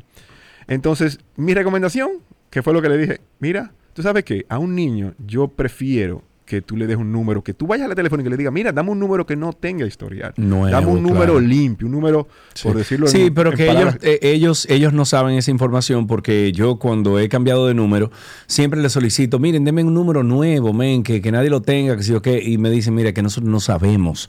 Si te podemos decir cuándo fue, por ejemplo, dejado de usar, Claro. ellos tienen esa información, mira, esto ¿Tú fue dejado de usar hace tres años. Búscate un 849 y un número que sea raro. Que Sí, son, sí, que sí. son los más nuevos. Pero bueno, Así la idea es que uno tiene que tener eso en cuenta cuando uno va a activarle un equipo y más cuando es un- activarle un equipo a otra persona, que no eres tú que lo va a utilizar, y más cuando es la primera vez que van a utilizar una aplicación como WhatsApp, porque la niña no entendía, mami, me están llamando, y le, No, no, llamaban a deshoras y todo esto, entonces no es, no es lo óptimo para un, para un joven. Entonces es Así bueno es. que los padres siempre tengan esto en cuenta y que activen- Finalizamos, eh, Víctor, perdón, que tenemos el tiempo encima. Finalizamos con la app recomendada. Vamos arriba. Uy, la usé esta semana. Se llama Letter Opener y es una aplicación para abrir. ¿Sabes que hay eh, servidores de Exchange y, y Sí. que usan Windows que a- a- mandan unos archivos que son winmail.dat, winmail.dat y no abren en el iPhone? Entonces es para, para poder abrirlo. Te recomiendo una aplicación que se llama Letter Opener. Es un Winmail Viewer. Ahí le, dejo, le, dejamos el enlace para que puedan entonces eh, descargarla y poder visualizar esos archivos. O sea que es bueno tenerlo Ok, en cuenta. muy bien. Bueno, pues se llama así. Víctor, eh, eh, bueno, Una última, serio, una última. Dime, Juche. Hasta mañana hay unos especiales con el Banco Popular, con las tarjetas de crédito del Banco Popular. Te damos hasta 35% de descuentos en artículos seleccionados en Punto Mac. Ellos dan un 20 y de- te dan a partir de 20 mil pesos que tú consumas. Te pueden dar en el 20%, puede abarcar hasta 10 mil pesos. Nosotros damos el otro 15 en algunos productos, damos también 5, 10, dependiendo del producto. O sea que para el regreso de clases está muy popular esta oferta. Les recomiendo que lo utilicen. Excelente. Muchísimas gracias, como siempre, Vic, por estar con nosotros aquí en 12 y 2. Recuerden ustedes, arroba punto mac rd, punto mac rd. Eh, y déjame ver qué más. Sí, hasta aquí entonces artículos tecnológicos en 12 y 2.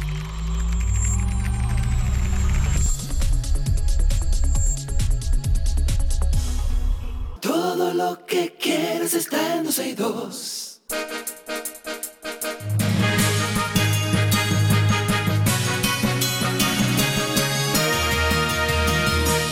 Estas son las noticias actualizadas y agradecemos también a los amigos de Dominos por el regalo que nos enviaron aquí en cabina. Muchísimas gracias. Bueno, algunas cositas. eh, residentes en el ensanche, en el ensanche Serrayés denunciaron que en la zona hay una vivienda abandonada que se ha convertido en una amenaza para la salud de quienes conviven en el lugar.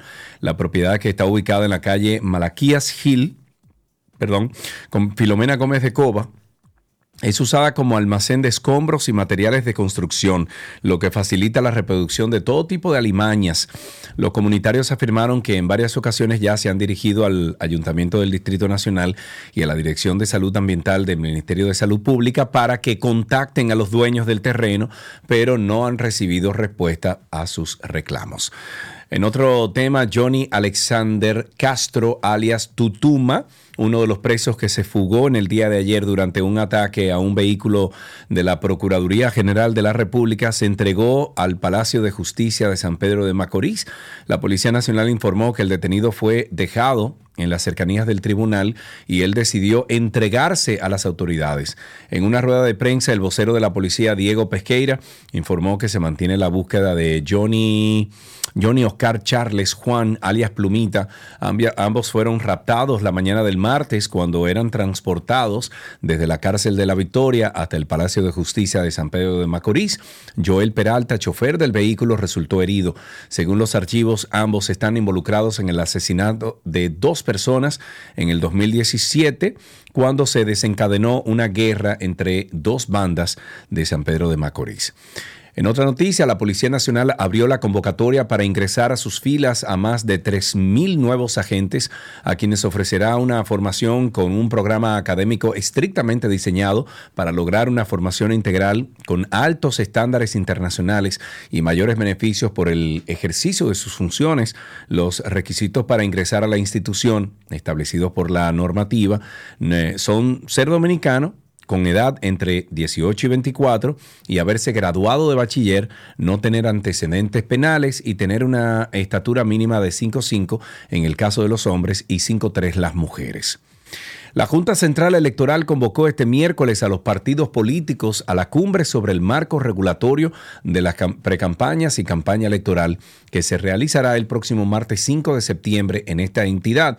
La entidad explicó que el objetivo de la cumbre es analizar el marco jurídico regulatorio vigente del periodo de la precampaña y campaña electoral con las organizaciones políticas que conforme a la ley y su estatus hayan definido candidaturas o tengan aspirantes en el nivel presidencial propios o por no por alianzas cuyo alcance es nacional. En otro tema, los jueces del segundo tribunal colegiado del Distrito Nacional otorgaron un plazo de 48 horas para que la imputada Libni, Libni Arodi, Valenzuela Matos, vinculada en la red de corrupción del caso Pulpo, apodere a un abogado para representar a su empresa. Esta acusada es parte del entramado de corrupción liderado por Alexis Medina Sánchez y le había sido asignada, asignado un defensor público por órdenes de las magistradas del tribunal. Sin embargo, esto no aplica dado a que es una empresa. Con esto finalizamos estas noticias actualizadas en 12 y 2.